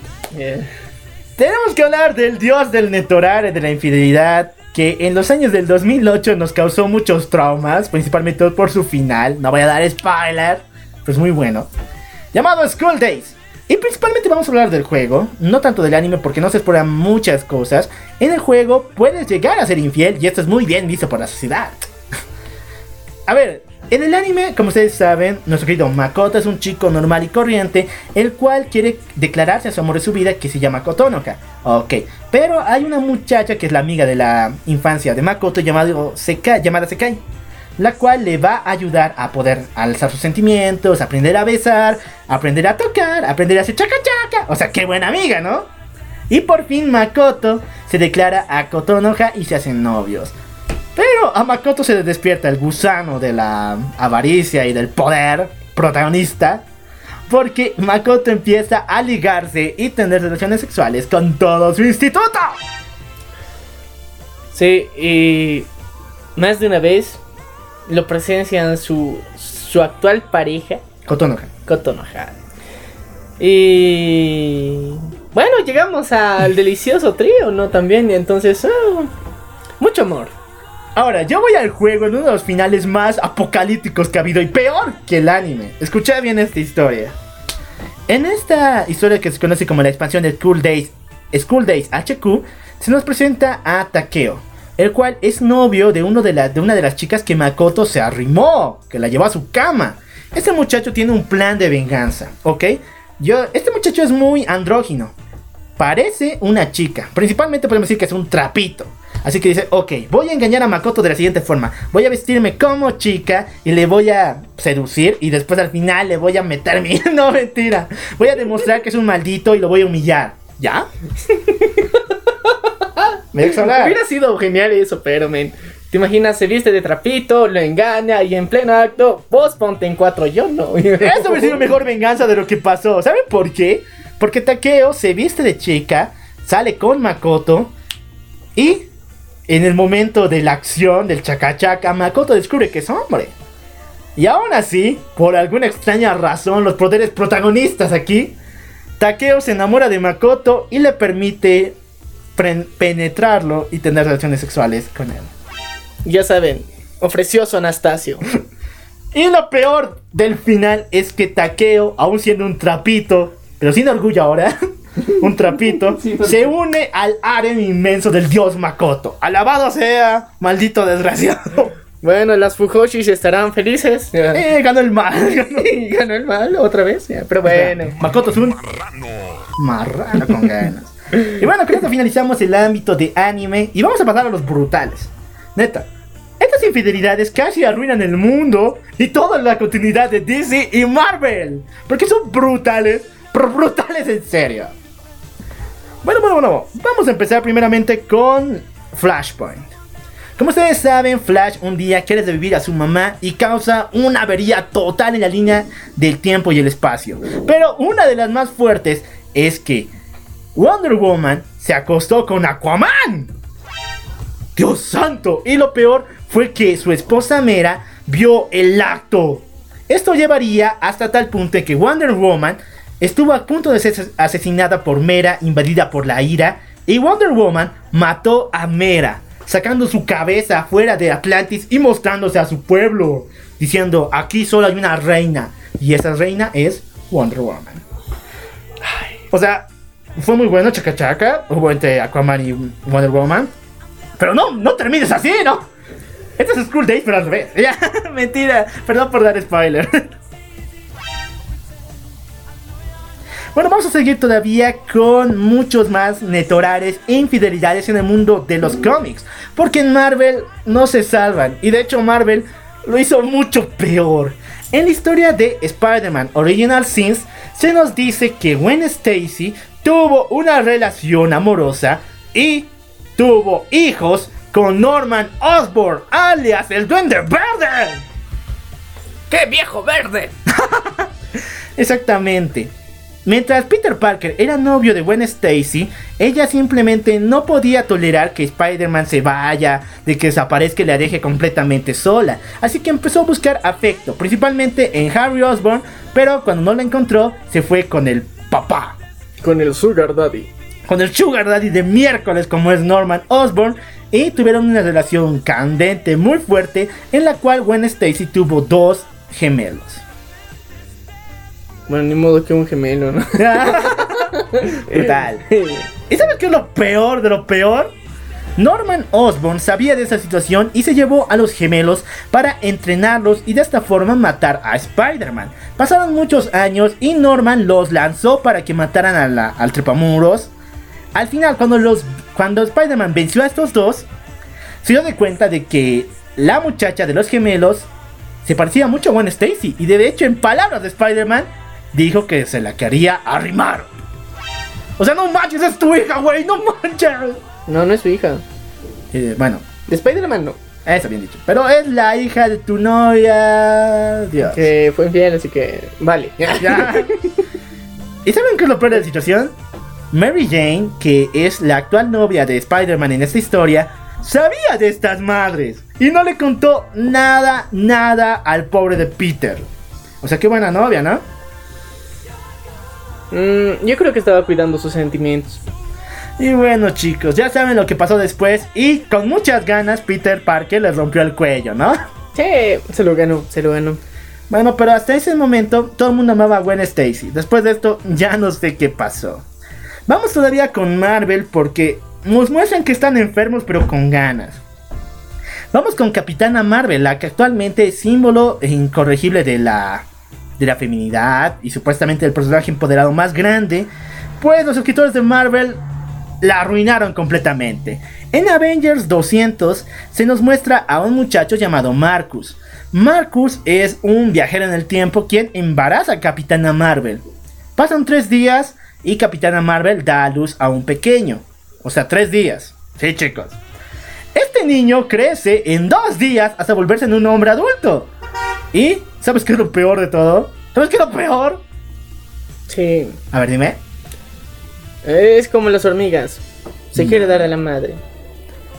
Es mucho peor porque el tipo que le embarazó es su hijo. Exactamente. Marcus viajó en el tiempo para embarazar a Capitana Marvel y de esta forma nacer de Capitana Marvel. Y ahora estoy preguntando dónde está la infidelidad aquí, ¿no? Bueno, en estos tiempos cuando los, los Vengadores no sabían qué rayos hacer con todo esto, Capitana Marvel se enamora de su propio hijo, de Marcus, el hombre que la violó. Y lo, su pareja en esos tiempos era el verdadero Capitán Marvel. Así que chicos, imagínense. Ah, no, ¿por qué le pongo play? Ahora sí. Imagínense chicos. Tu esposa da a luz al hombre que la violó. Y de paso se enamora de él. Mientras tiene a otro novio el cual está viendo todo esto sin hacer nada. No sé, me, me, me siento. Enfermo. Es que este empoderamiento es del malo. Este no, no, no sirve. Muchachas, no hagan eso. Bueno, vamos a DC. Volvamos a la casa del papá. Porque ellos también tienen trapitos debajo de la alfombra. En Forever Evil se nos muestran dos infidelidades muy fuertes. Principalmente Wonder Woman. Que wow, segunda vez, ¿no? Ya sabemos que Wonder Woman es una completa pillina. Le encanta, le encanta engañar a hombres. Mentira, no, Wonder Woman es, es genial. Pero en la historia de Forever Evil se nos dijo que ella tenía una relación de infidelidad con eh, Strip Trevor mientras era la novia oficial de Superman. O sea, esta chica se está jugando el pellejo, ¿no? No le puede ser infiel a Superman. No sé, yo te digo, tienes que tener muy buenos Ovarios. ovarios, para, para, para engañar a Superman. O sea, técnicamente él, él te podría rastrear y monitorear con su super oído todo el rato. Ah, o tal vez le produce placer. Tal- No, puede ser, chicos. Superman es medio raro en los nuevos 52, así que puede ser. La segunda infidelidad que nos muestra igual es a Superman, pero al Superman de la Tierra 3, es decir, Ultraman, ya que por mucho tiempo llevó a Superwoman, que es la versión maligna de Wonder Woman, que raramente es Louis Lane, así se llama, le llevó hacia a la Tierra 0 para cuidarla ya que estaba embarazada. Y Ultraman pensaba, ese bebé que van a hacer es mi hijo, va a ser malvado como yo. ah, ah, ah". Cuando nació el bebé, escuchen bien esto. El bebé no era de Ultraman, era de su archienemigo Alexander Luthor. Ah, es que nació calvo, sí se dio cuenta, ¿verdad? Oye, muy buen chiste, muy buen chiste. Hashtag nació calvo. no, chicos. Este bebé tenía el poder de Alexander Luthor. Si no lo saben, en la Tierra 3 Alexander tiene poderes muy zafados y muy rotos. Y bueno, este maldito también atraviesa la Tierra 3 y llega al evento de Forever Evil, enfrentándose a los héroes como es Alexander Luthor y se lleva a su guagua. Increíble. Superwoman, una completa zorra, en serio, más no poder. Imagínate la cara de Ultraman al enterarse de la noticia. ¡Furro! ¡Una furra! Tranquilo. Imagínate la cara de Ultraman, a ver, hermano. Sí. ya me imagino. Tan traumado estaba que él mismo se encerró en una cárcel. Bueno, volvemos con Marvel Comics porque aquí es donde pasan cosas, dos cosas raras con Wolverine. El primero es que en el universo Ultimate, aunque muchos me digan que es genial, vemos los nuevos inicios de los héroes, todo es colorido y feliz. No, chicos, el universo Ultimate es un asco. Y tengo pruebas. El principal es que en este universo, eh, Spider-Man y Wolverine cambian cuerpos. Wolverine no, es mejor dicho, Spider-Man con el cuerpo de Wolverine se siente cómodo. Tengo que buscar la solución a esto. Tengo que volver a mi cuerpo. Pero Wolverine en el cuerpo de Spider-Man dice: Wow, sí, joven otra vez. Y no tengo garras que me salen de los dedos. ¿Qué tal se aprovecho esto? Y sí, chicos. Wolverine se acostó con Mary Jane en el universo Ultimate. A ver, hasta la batería. ya. O sea, pinche viejo, ¿no? Todo que- mundo que adora a Wolverine, lean sus cómics en el universo Ultimate y van a saber de qué es este maldito enano.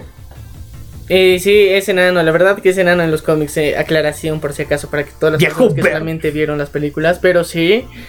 Y Wolverine es de, del universo Marvel el que se ha dado la mayor parte de los personajes femeninos.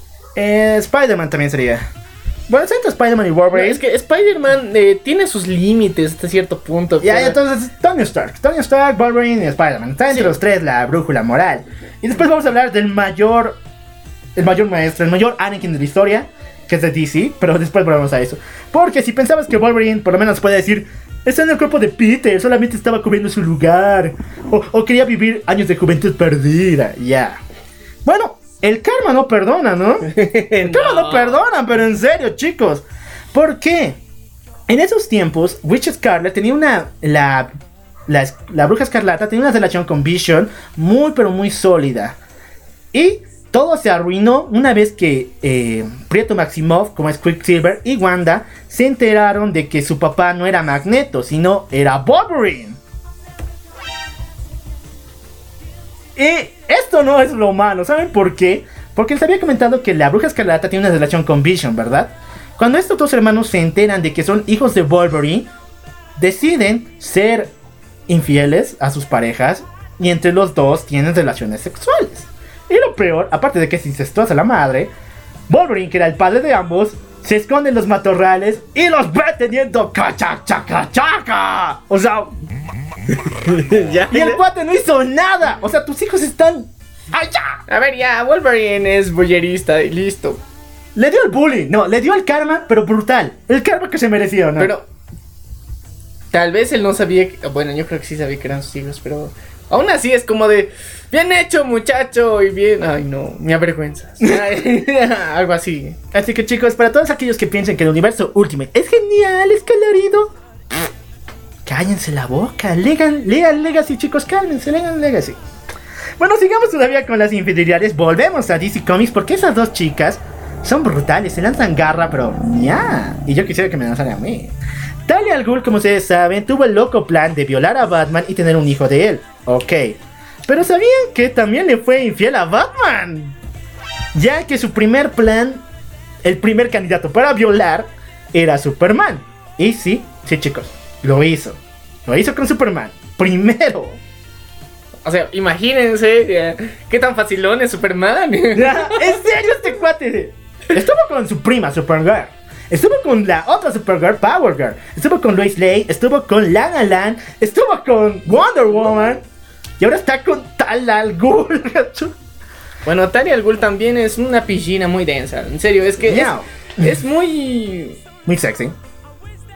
sí, muy caliente iba a decir, pero ya. eh. Y lo peor es que Talia no aprendió de sus, de sus errores, ya que no tuvo un hijo con Superman. No- la genética kryptoniana y humana no pudo combinarse en su vientre. Después tuvo el hijo con Batman. O sea, la segunda opción, el segundón Batman.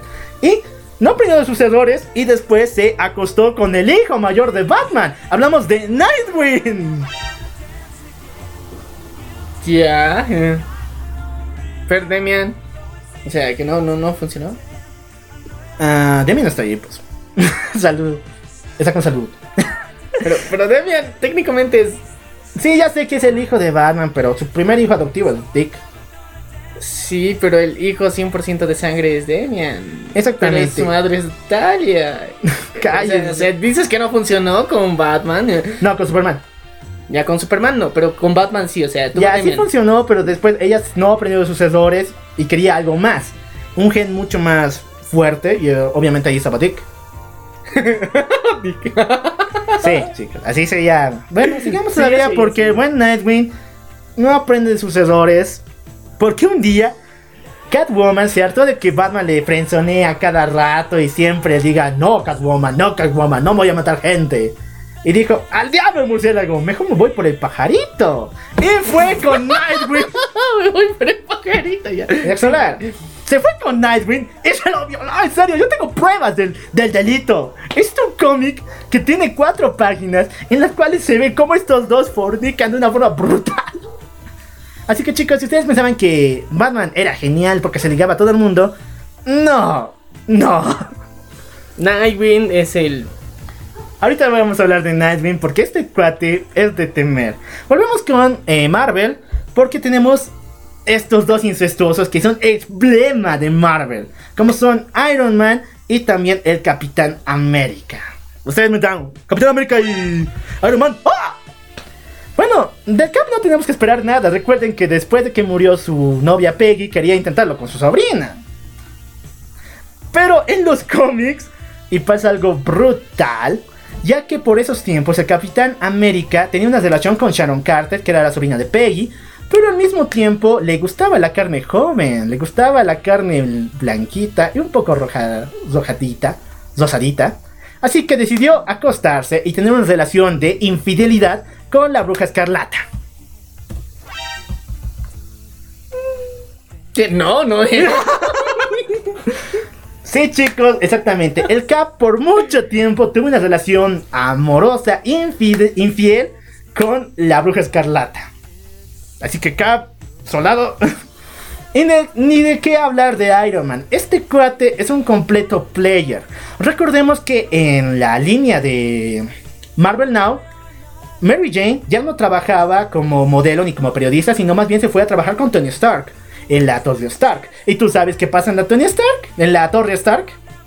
Fiesta todos los sábados. Y Mary Jane engañó al hombre araña. Eso en, la, en el canon, no en el universo Ultimate. Con Tony Stark. La verdad, no me decepciona. Así que ya saben chicos. Y ahora sí vamos con la piedra del asunto. El maestro polla. Así se le conoce. Dick Grayson. Dick Maravilla Grayson. Este cuate es infiel a más no poder. Y estoy seguro que si quieren saber todas las chicas con las que ha estado enamorado, enamorando o incluso solamente una relación de una noche, déjenlo aquí abajo en los comentarios y doy la lista de las 70 que tiene el cuate. Bueno, bueno. Es, es el más crack en este aspecto, ¿no? Técnicamente, de DC es el el... No, neta. Y te, te das de cuenta, todos los personajes princesos de los Isekais y todos esos están basados en Nightwing. No están basados en Kirito, como dicen. Más bien Kirito está basado en Nightwing. Lean los cómics, chicos, van a saber de dónde viene el papi. De dónde viene el sextapiel de Kirito y todos esos idiotas. Pero Dick es el. Daddy Dick, ya. Daddy Dick. Bueno, vamos, voy a contar una historia de las tantas que tiene este cuate. Bueno, dos. Dos historias de, de las tantas que tiene este cuate. Eh, él se iba a casar con Starfire. Como ustedes saben, este amor increíble que vemos en la serie de los Titanes fue también muy, muy importante en los cómics. Y él tenía que eh, ir a invitar a los invitados y entre ellos quería que fuera Batichica, que en esos tiempos ya había vivido el horrible trauma de ser disparada por el Joker en los eventos de Killing Joke. Y bueno, Nightwing fue al departamento de Batgirl. Ella estaba en silla de ruedas, se saludaron, tomaron una copita de vino. Y como ustedes saben, siempre ha habido amor entre estos dos. Así que, una noche antes de que Dick se case con Starfire, Batgirl hizo de las suyas. Y aunque no podía mover las piernas, Dios sabrá qué pasó, pero tuvieron relaciones sexuales. Una noche antes de que Dick se casara con Starfire. Se llama despedida de soltero. Brutal. Y lo peor es este cuate. No hace nada. Y al final, al final, después de todo el acto, a la mañana siguiente, Dick le dice por fin, oye, ¿no quieres ir a mi boda? Me estoy casando con Starfire. Bárbara lo bota patada de su departamento. Y bien hecho, hermana, bien hecho. Yo hubiera hecho lo mismo. bien hecho, empoderamiento aquí. Y bueno, Nightwing no aprende. Neta, no aprende. Pero a veces son las chicas quienes le buscan al cuate. ¿Por qué razón? Y no sé por qué Starfire siempre es la involucrada, la víctima en esto. ¿Por qué razón? Porque eh, en la época de los nuevos titanes, cuando Arsenal ya estaba al, mando de los titanes, apareció una chica hermosísima brasileña de piel canela llamada Mirage, que podía manejar este, las ilusiones. Ok, Mirage engaña a Nightwing para violarlo en la cama de Starfire. Bueno. Ok, ¿te parece poco? Bueno, les digo también para adelantar el siguiente capítulo de Nightwing que lo violaron de la misma forma Raven y Supergirl. Mm, y todo mientras era el novio oficial de, Starfire. ¿Y Nightwing qué hizo? Nada. Venga nomás. venga el delicioso, así. venga el delicioso. Bueno, con esto finalizamos la historia de los cómics. ¡Qué brutal, ¿no? Una infinidad puede arruinar el multiverso, como fue el caso de Flashpoint. Sí, no, es que fue muy brutal, la verdad, ver la cabeza de Mera en manos de Wonder Woman. ¿Estás de qué? O sea, e- eres mi heroína y la asesina de Mera. Así que chicos, Qué rico, ya lo escucharon. No importa cuán solo o frenzoneado estés, hay un cuate peor. Imagínate si eres Starfire, si eres uno de esos cuates de los animes, o eh, el cuate del juego de, de Catherine. Bueno, vamos a hablar de películas, ¿verdad? Bueno, vamos a hablar de películas, porque en serio, hay netonar en todo lado. Pero esta vez vamos a empezar con algo un poco, tal vez light, pero al mismo tiempo fregado, así medio denso, porque em, vamos a hablar de nuestro querido, amado y fallecido Heath Ledger, que descansa en pez. Uh. Eh, Chiste malo número 5. ya, sigamos todavía. Ah, la cuestión es que él protagonizó una película que es mítica. La, la película llamada Secreto en la montaña. Y ya, bueno, eh, esta, esta historia nos cuenta cómo dos, dos personas, dos amantes de la cacería, se vuelven amantes entre ellos. y bueno, obviamente hay relaciones Chaca chaca. homosensuales ahí. Eh, Completamente aprobado por la liga de Fujoshis. Sí, aprobado por las 100%, ligas de chicos. Fujoshis, les va a encantar. Chicas, Pero lo que sucede en todo esto es que, bueno, eh, los personajes, por ejemplo, Heath Ledger era Ennis del Mar. Wow, así, su nombre lo decía todo. y junto a Jack, que Jack Twist, que esta, en esta oportunidad era su querido amor real, 100% real, no fake, se da cuenta de que la presión social era tan grande que Ennis decide que, bueno, voy a ceder y voy a seguir con mi querida exnovia y me voy a casar con ella. Se casa con ella, pasan tiempo y un día Jack Twist decide regresar. En una escena que en serio te rompe el corazón y las Fujoshis se emocionan al mismo tiempo y al mismo tiempo van a llorar de, de- de- la pena porque llega Jack, Ennis lo ve y se abrazan, se abrazan como buenos amigos y se van hacia un lado, hacia una esquina y empiezan a darse un chape de esos que te absorben el alma como de mentor. ¿Y sabes qué es lo peor? Que su esposa los está viendo desde la ventana. Jesús, María José, no. Es es- es- es- es súper triste, desgarrador. eh, te, te llega a las entrañas, en serio. Y es que lo peor es que no hacen nada. O sea, ve, ve ahí de. Me está engañando. Con un hombre. Pensé que era hetero. Y eras de. "Ah, pero haz algo. Rompele la madre, aunque sea. Va a ser, va a ser interesante. Así que, que termine la historia bien. No, no lo hacen él. Dice: Me voy a callar. Voy a ser una mujer no empoderada el día de hoy. Me voy a someter al patriarcado. Error, error brutal. Yo me he lanzado tres ladillos a los mendigos. Salgan de mi casa, yo me tengo que hacer valer como es, ¿no? Bueno, pasamos a otra peliculón como es el Lobo de Wall Street.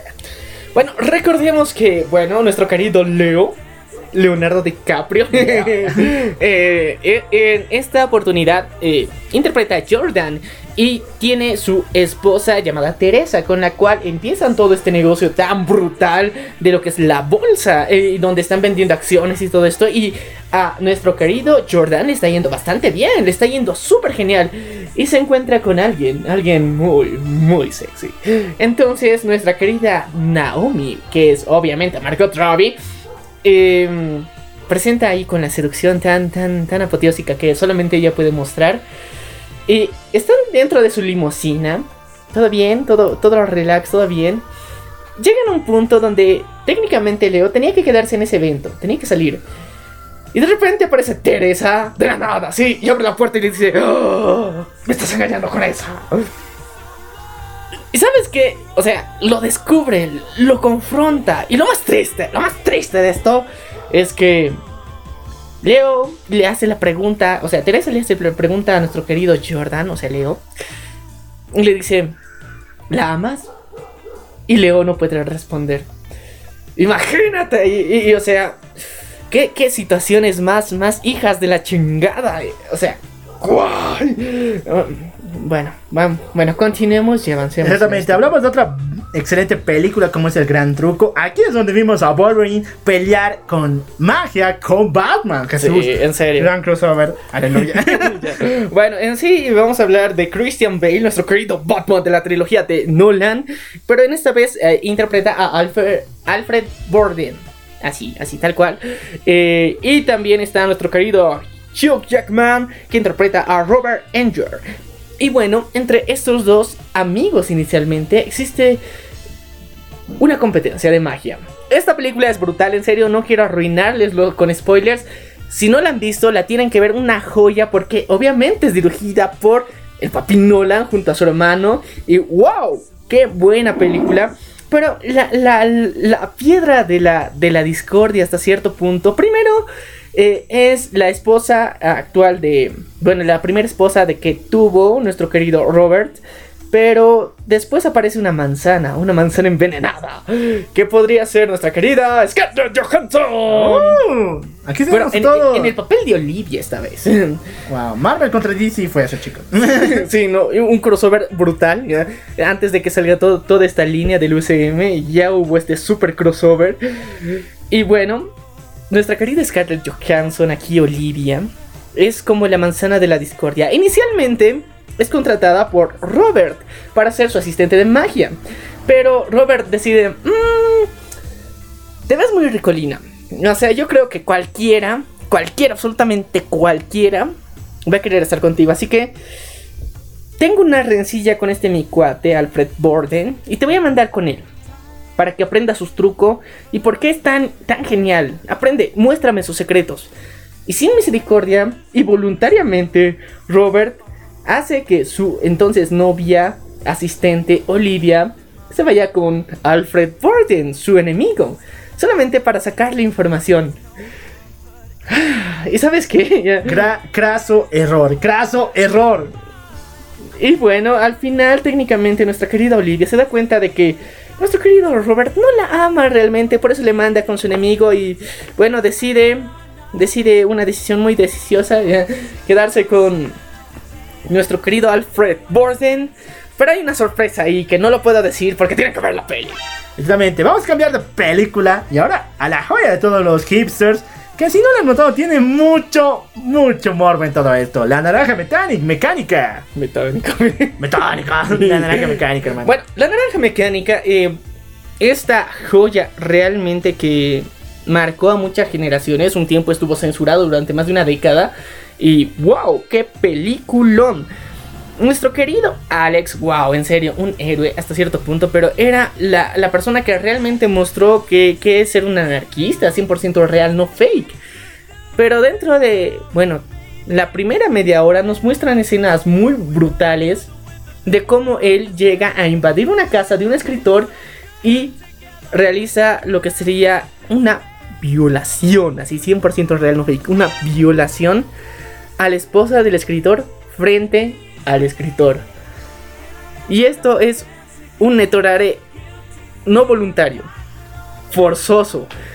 Y ahora sí, vamos a entrar en este, en este catálogo de, cosas enfermas que pasaron en estas películas que realmente son muy populares. Exactamente, para todos aquellos fanáticos del Bone Dungeon, Netorare. O sea, lo más. Lo más zafado de la historia del Netorare en los hentais o en los videojuegos. Chequen bien estas películas. Y- Que les van a hacer ver que no siempre eso es bonito. o ricolino como lo muestran. Entonces es bastante enfermo, la verdad. Y, y bueno, en la naranja mecánica sientes esa, eh, esa Dolor. locura, esa locura que de alguna forma Alex transmite. Y al mismo tiempo el dolor y sufrimiento que tiene este escritor. Y wow, es brutal. Pero esa es una de las escenas, como técnicamente ya, ya la mayoría debe conocer, la naranja mecánica. eh, tienen escenas más adelante que digo, son alzadas de tono, pero esta, esta sí es digna de un netorare.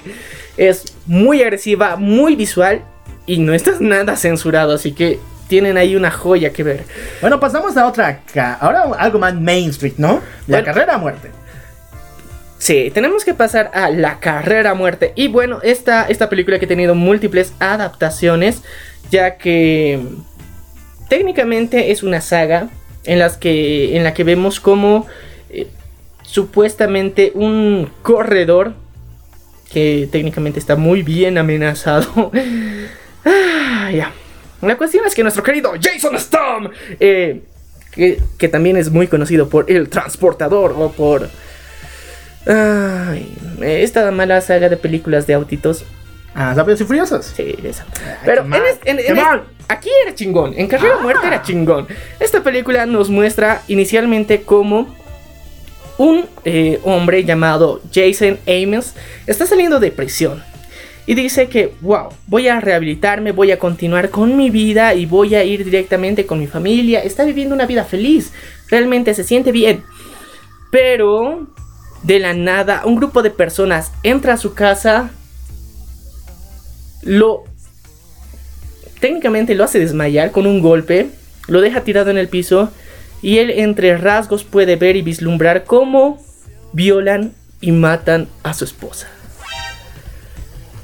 Dios, brutal a más no poder. ¿Me recuerda la escena con esta de El Vengador? La, esa historia de Pulp Fiction, donde estaban de moda los antihéroes. Muy brutal, para qué decir. Y realmente, lo, lo peor de esta película, esta vez sí puedo dar spoiler porque esta película ya es del 2008, así que sí se puede. ya. ¡Ah, dale! Lo peor es que todo lo que había pasado es órdenes de la técnicamente, ¿cómo se dice? Directora de la cárcel, porque quieren que nuestro querido Jensen entre a la cárcel para competir en esta dichosa carrera. Y por eso lo inculpan a propósito y matan a su esposa y la violan solamente para inculpar a Jensen para que vuelva a la cárcel y compita en esta carrera. Jesús, María José. En- en- Ah. Entonces, estos sí son teorías maquiavélicas, muchachos. Imagínense todo el dolor que le producen, un trauma, todo esto, todo este rencor para que lo pueda aplicar en una carrera. Y cuando descubres es la erra, ya, la, la, la, la, la furro de la cárcel, la que en serio se está, se está llevando la flor de la corona y que por culpa de ella han matado al amor que tanto querías. Exactamente. Y bueno, vamos a pasar de película El Cuervo.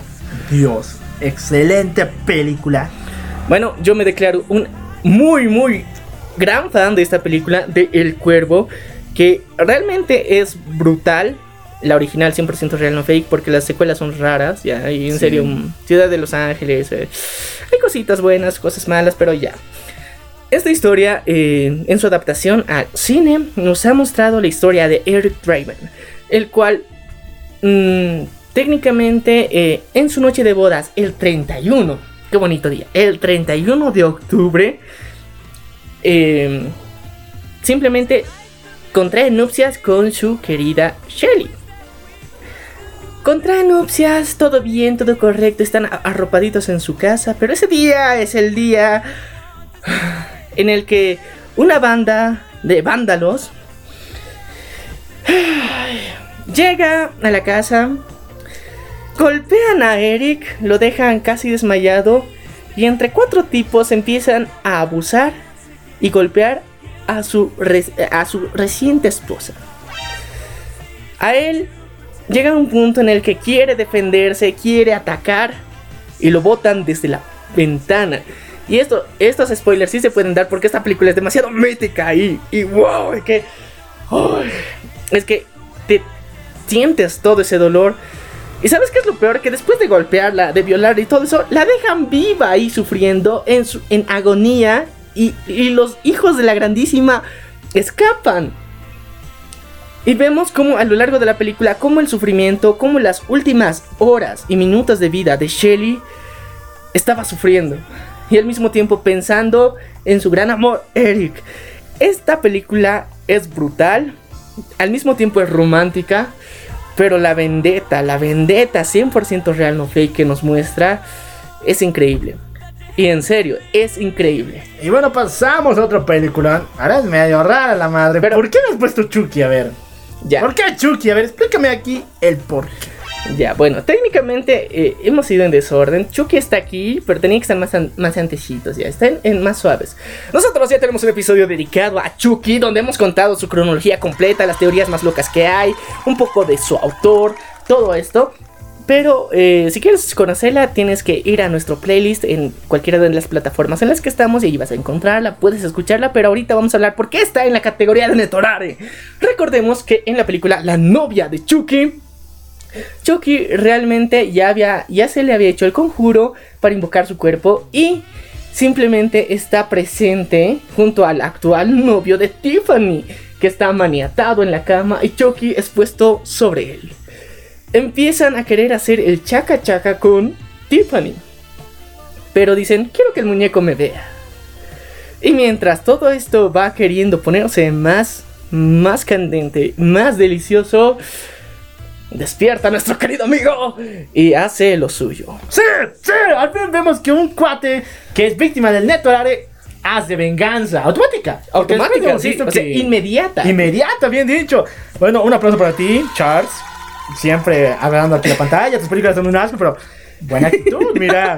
Al fin, Un ejemplo digno. enséñale al cuate de Otome Dori. Después hablamos de Otome Dori. y bueno, vamos ahora a lo más enfermo que hay. No, en serio, chicos. Para todos aquellos que piensen que Otome Dori es posiblemente el peor natural de la historia, no saben nada. Nada de nada. Ya, vamos a, vamos a irnos a lo hardcore. Técnicamente, esta es una de las películas consideradas las más enfermas que puedes encontrar. Bueno, yo conozco que hay otras más, incluso más agresivas, pero esta, esta sí es ficción. Las otras pueden llegar a no ser ficción. Vamos a hablar de A Serbian Films. ¿Y por qué lo digo a, Serbian Films? Porque esta película sí es producida y salida del infierno porque, bueno, vamos a poner en contexto. Esta es la historia de un actor no por retirado. Este, este cuate dice, bueno, pasaron mis días de gloria, disfruté mucho el delicioso con muchas mujeres que y lo tengo grabado como prueba y evidencia de quiénes fueron.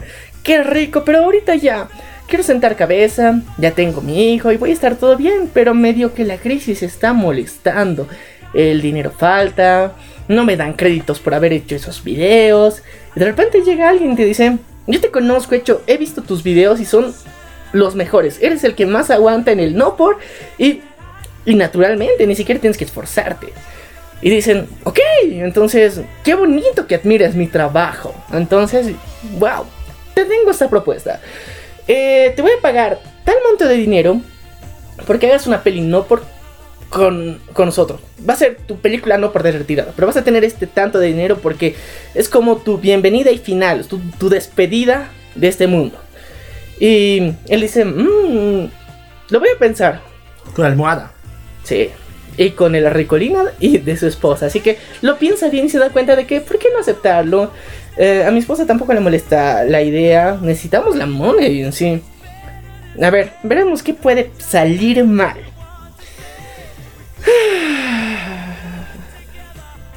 Todo puede salir mal. La cuestión es que dentro de esta película vemos como este actor es forzado técnicamente. Inicialmente pi- piensas que todo lo que le está pasando es completamente forzado. En donde comete actos sexuales extremos, Aberrantes. aberrantes. Eh, entre ellos, mm, violaciones muy agresivas, mucho gore, porque llegamos a necrofilia incluso. Tiene un montón de escenas brutales. Y la joya de la corona es cuando está con su esposa y con un cuerpo de una mujer al lado. Y bueno, ya saben qué pasa, el chaca chaca no se puede interrumpir, él está altamente drogado y lo único que puede y piensa hacer es el chaca chaca. Es su misión, eso está en su mente, así fue como estos productores querían que sean las escenas, todas son ampliamente explícitas y junto a un cadáver y su mujer, hace el chaca chaca sin pensar en el mañana. Eso es A Serbian Films. Una película muy enferma. Pero hay peores. Pero yo te digo, esta es de ficción. Técnicamente esta no tiene una leyenda tan densa como otras. Así que vamos a ponerla este en el puesto alto. De, este, de toda esta lista. Lo más enfermo que hay referente a Netorare, principalmente a Netorare. En películas, o sea, técnicamente son personas reales, cuerpos reales, lo que pasa todo. Bueno, no reales puede ser dentro de esta película, pero aún así es muy gráfico, muy visual, muy explícito todo lo que pasa. Y sé que a muchos les va a dar sumamente asco porque la situación no se presenta como algo ricolino, para nada, para nada ricolino, se pone tenso y cada vez es como si sintieras el sufrimiento y la presión, todo eso agrupado, una película que te quiere destrozar la mente y estos rusos están locos. Y bueno, también, eh, esto solamente dando los títulos, vamos a agregar unas cuantas pelis, como por ejemplo Mi novia Polly, que al comienzo es un asco, neta, neta, del bueno. Gone Girl, que en serio, Ben Affleck, ¿cómo pudo soportar dos horas con esa maldita zorra? Otra, Call, me dejas hablar. Call Be My Name, que fue del año pasado, que es Boku no Pico en live action, pero mal. Neta, en serio, duele a la pobre chica que hagan eso. Y por último, la que quiero terminar es Dicen por ahí. Chicos, en serio, Jennifer Aniston nunca pudo verse más zorra, porque en esta, al pobre tipo, otro cuate que es eh, un vecino, este vecino se acuesta con su mamá, con su abuela, con su esposa y con su hija del cuate. Así que esto se sale de enfermo. No, pero hacerme afirm. Ahí está el podio. Bueno, el podio. está el podio, pero ya. Ahora sí. Lo prometido es deuda. Vamos Sí, a. chicos, a ver. Dijimos que ahora todo esto es aberrante a más no poder. Pero lo siguiente, puedes anotarlo si es que quieres, porque ya es ricolino. Te lo digo, no es tan traumante. Uno sí que es otomedor y que ya lo hemos dicho hace tiempo. Pero además, digamos que es eh, material para acompañarte en una noche larga. Y también tengo para chicas, así que chicas también prepárense. Así que muchachos, alisten sus lápices o Muchachos y muchachas. muchachos y muchachas, alístense su blog de notas porque vamos a recitar los títulos más eh, ricolinos de todo este universo que es el Netorare. Y bueno, no vamos a contar las historias para que las descubran ustedes mismos. Ya contamos cosas muy, muy, muy enfermas, pero esta vez se viene lo ricolino y no, bueno, queremos dárselo sin spoilers. Les vamos a dar los títulos a continuación. Así que vamos a empezar con, obviamente, Otomedori, con Ah. Unsweet. Y también vamos a continuar con estas otras series que realmente están muy raras. Mariachi Blue. También Hyatoku Tatsuma. Y bueno, Kanjogan Mimai no Konowa Wake. Esto sí se ve feo. En serio. Y Mako System. También vamos a tener a Hontau Niata. Icon. Y sí, es Icon. Está muy denso ese, ese, ese título, pero bueno, hay cosas más enfermas ya. Kanoyo, da, Kanoyo wa Dare do Demo Sexaru. Obviamente tiene la palabra ahí. ya. Este, eh, ya, voy a terminar de recitar. Esto todo es para personas que quieran disfrutar de cosas raras. eh. Vos vas a continuar con la lista de las Ukoshis porque eso me enferma. Ya. Ya, vamos a continuar con la lista. Es Taimanin Yuke Kase. También con Imakara Atashi. Sagure Otome. Bueno, Sagurare Otome de, anima- de Animation.